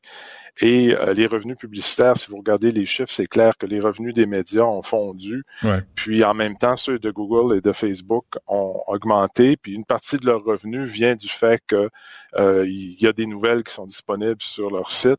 Puis c'est des nouvelles qui sont empruntées euh, aux médias traditionnels, mais le média tradi- traditionnel, au lieu d'avoir, je sais pas moi, euh, sur les pages du groupe euh, québécois, là, si quelqu'un est sur la page du Journal de Montréal pendant 10-15 minutes, ben c'est le Journal de Montréal qui vend La publicité. Ben oui. mais s'il arrive de, de, de, de, Facebook, il regarde un, un article deux minutes puis il repart sur Facebook, ben c'est c'est clair que le Journal de Montréal a perdu pas mal de, de chances de vendre des choses puis de vendre de la publicité. Donc c'est un peu ça qui se passe, puis c'est ça qu'on essaie de corriger avec C18, mais ça, Ouais. marche pas. Est-ce qu'on peut parler de concurrence déloyale puis si c'est le cas, est-ce qu'il y a quelque chose à faire légalement? Oui, ben, ce qu'on fait, c'est le, le genre de poursuite qu'il y a aux États-Unis en utilisant le droit de la concurrence. Sinon, c'est des, des actions réglementaires, euh, ben, comme ce qu'on fait au Canada avec avec C18. Mais Mm.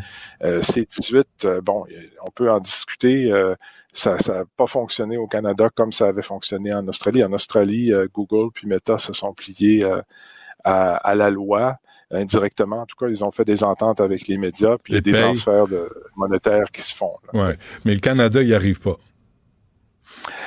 Non, il y, a, y a plusieurs choses. Je pense que Google puis Meta sont peut-être un petit peu plus stratégiques. Avec l'Australie, c'était la première fois. Là, ils commencent à se rendre compte que ça, ça peut aller loin. Mm.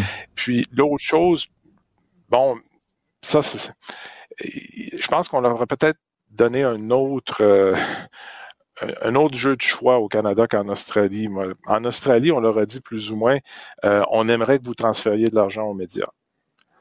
Euh, au Canada, on leur a dit, ben, on aimerait, on aimerait que vous transfériez de l'argent aux médias canadiens, mais il faut s'assurer que c'est bien réparti, que ça favorise les médias locaux, que ça respecte la nature bilingue du pays, la nature multiculturelle, euh, ne pas oublier non plus les premiers peuples, tout ça. Puis j'ai l'impression que ça devient peut-être un petit peu trop pour Meta et Google à Ah la oui. fin. Ils se disent, oui, on peut, on peut transférer de l'argent, mais ça commence à faire beaucoup de choses à, à- à surveiller. là. OK. En conclusion, M. Larouche, là, pour revenir à Epic Games, là, si Epic Games gagne contre euh, Google, Epic Games a perdu contre Apple, qu'est-ce que ça va changer? Pour les gens? Ben, euh, je pense que le- ce que- ce qu'Epic Games cherche à faire, c'est ouvrir la, la possibilité de vendre ces, les, les, euh, les- les trucs pour Fortnite là, par un autre canal, puis pas payer 30% à Google. Euh, donc, ça risque d'avoir une baisse de, de, de mener à une baisse de prix pour, euh, pour les consommateurs. Euh, L'autre objectif, peut-être un petit peu plus large, c'est de- d'essayer d'avoir de la place pour un, autre euh, endroit où on peut aller chercher les apps, un autre que Google Play ou que le, le, euh, Play Store, pardon, ou que le, le App Store sur, euh, sur euh, dans l'environnement iOS. Puis ça, c'est le gros cheval de bataille en Europe puis aux États-Unis. Puis les entreprises résistent en disant, écoutez, il y a des questions de sécurité, il faut contrôler notre environnement. Puis là, on est en train d'aller dans le détail, de dire, ouais, mais c'est quoi vraiment le problème de sécurité? Est-ce qu'il y a moyen de le résoudre autrement qu'en ayant une seule boutique où vous prenez 30 de tout ce qui passe? Euh, puis, il va y avoir du progrès. Ça se pourrait qu'on ait euh, un, deux, un autre, une autre, un autre endroit que Google Play où aller euh, pour s'approvisionner. Puis là, c'est certain que eh, ils chargeront pas 30% puis probablement que Epic va être heureux de, de faire affaire avec eux. Ouais. Euh, des, des géants, hein? C'est vraiment des géants euh, qui, sont, qui sont installés, euh, ces plateformes. Euh, Pierre Larouche euh, de l'Université de Montréal, un gros merci. À la prochaine. De rien. La Banque Q est reconnue pour faire valoir vos avoirs sans vous les prendre. Mais quand vous pensez à votre premier compte bancaire, tu sais, dans le temps à l'école, là, vous faisiez vos dépôts avec vos scènes dans la petite enveloppe. là. Hmm, C'était bien beau. Mais avec le temps, ce vieux compte-là vous a coûté des milliers de dollars en frais, puis vous ne faites pas une scène d'intérêt. Avec la Banque Q, vous obtenez des intérêts élevés et aucun frais sur vos services bancaires courants. Autrement dit, ça fait pas mal plus de scènes dans votre enveloppe, ça. Banque Q. Faites valoir vos avoirs. Visitez banqueq.ca pour en savoir plus.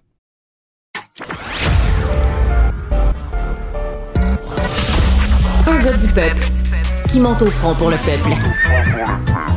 Le Robin des Bois des temps modernes. Du Trisac. Sex audio avec Anaïs Gertin-Lacroix. Anaïs, bonjour. Allô, Benoît. Tu veux nous parler de la petite mort, toi? Moi, je trouve ça fantastique, le lexique en lien avec la sexualité. Tu sais, les termes que tout le monde connaît. On parle de, bon, préliminaire, après ça, l'orgasme. Mais c'est incroyable, Benoît. Autant les positions sexuelles, les, euh, ben, les techniques, exemple, le picking, qui euh, signifie euh, repousser l'orgasme, repousser l'orgasme, repousser l'orgasme.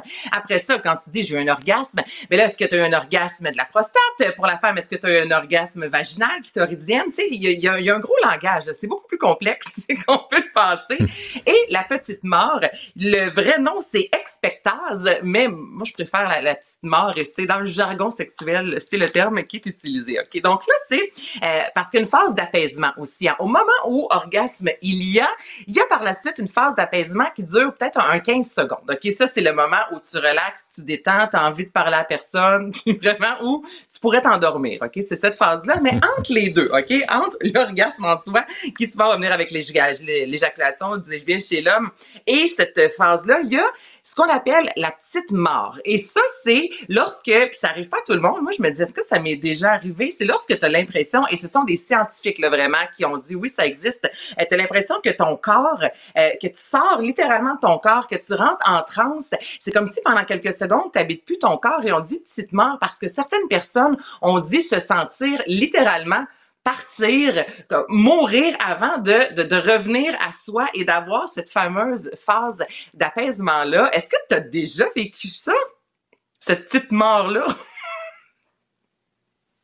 Je te pose toujours des questions, Ah, moi? Benoît. C'est le but. Ouais, C'est une conversation, hein. Tu sais, souvent, tu parles, je réponds. Non, non, je, parle, comprends, je mais non, mais, mais je ne sais pas. Je, je me souviens pas.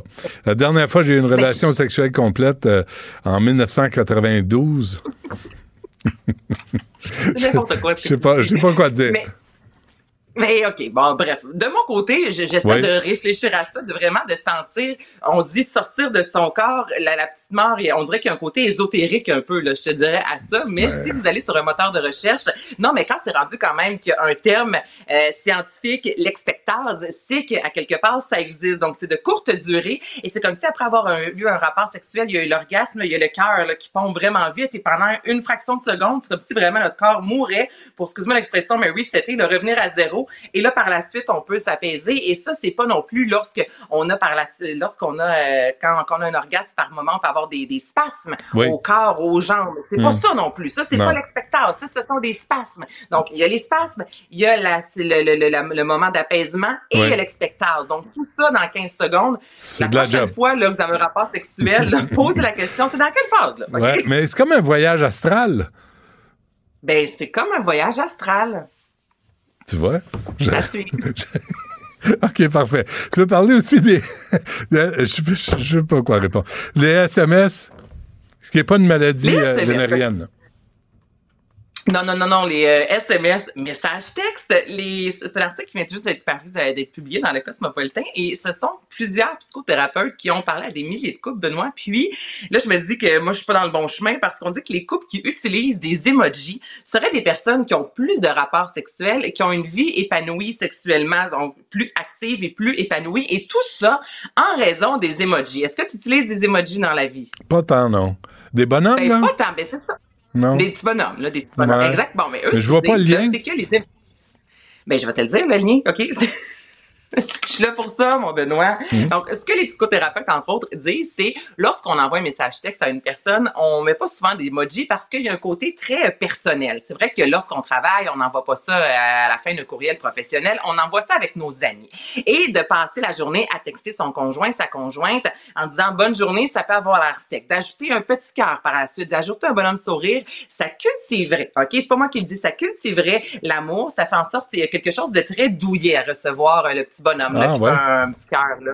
Ouais, et lorsque tu arrives à la maison le soir, d'avoir reçu une dose d'amour comme ça, même si ce sont des dessins toute la journée, Hmm. ça favoriserait les rapprochements à la place d'un peux-tu passer à l'épicerie acheter du lait, ça, ça peut être sexe, c'est- on peut prendre ça mal, mais du Tellement. lait, s'il vous plaît, avec un petit bonhomme sourire, ça change tout. Avec- Donc, utilisons des Ben oui. c'est ce que ça dit. Passe à l'épicerie puis tu mets un emoji d'aubergine.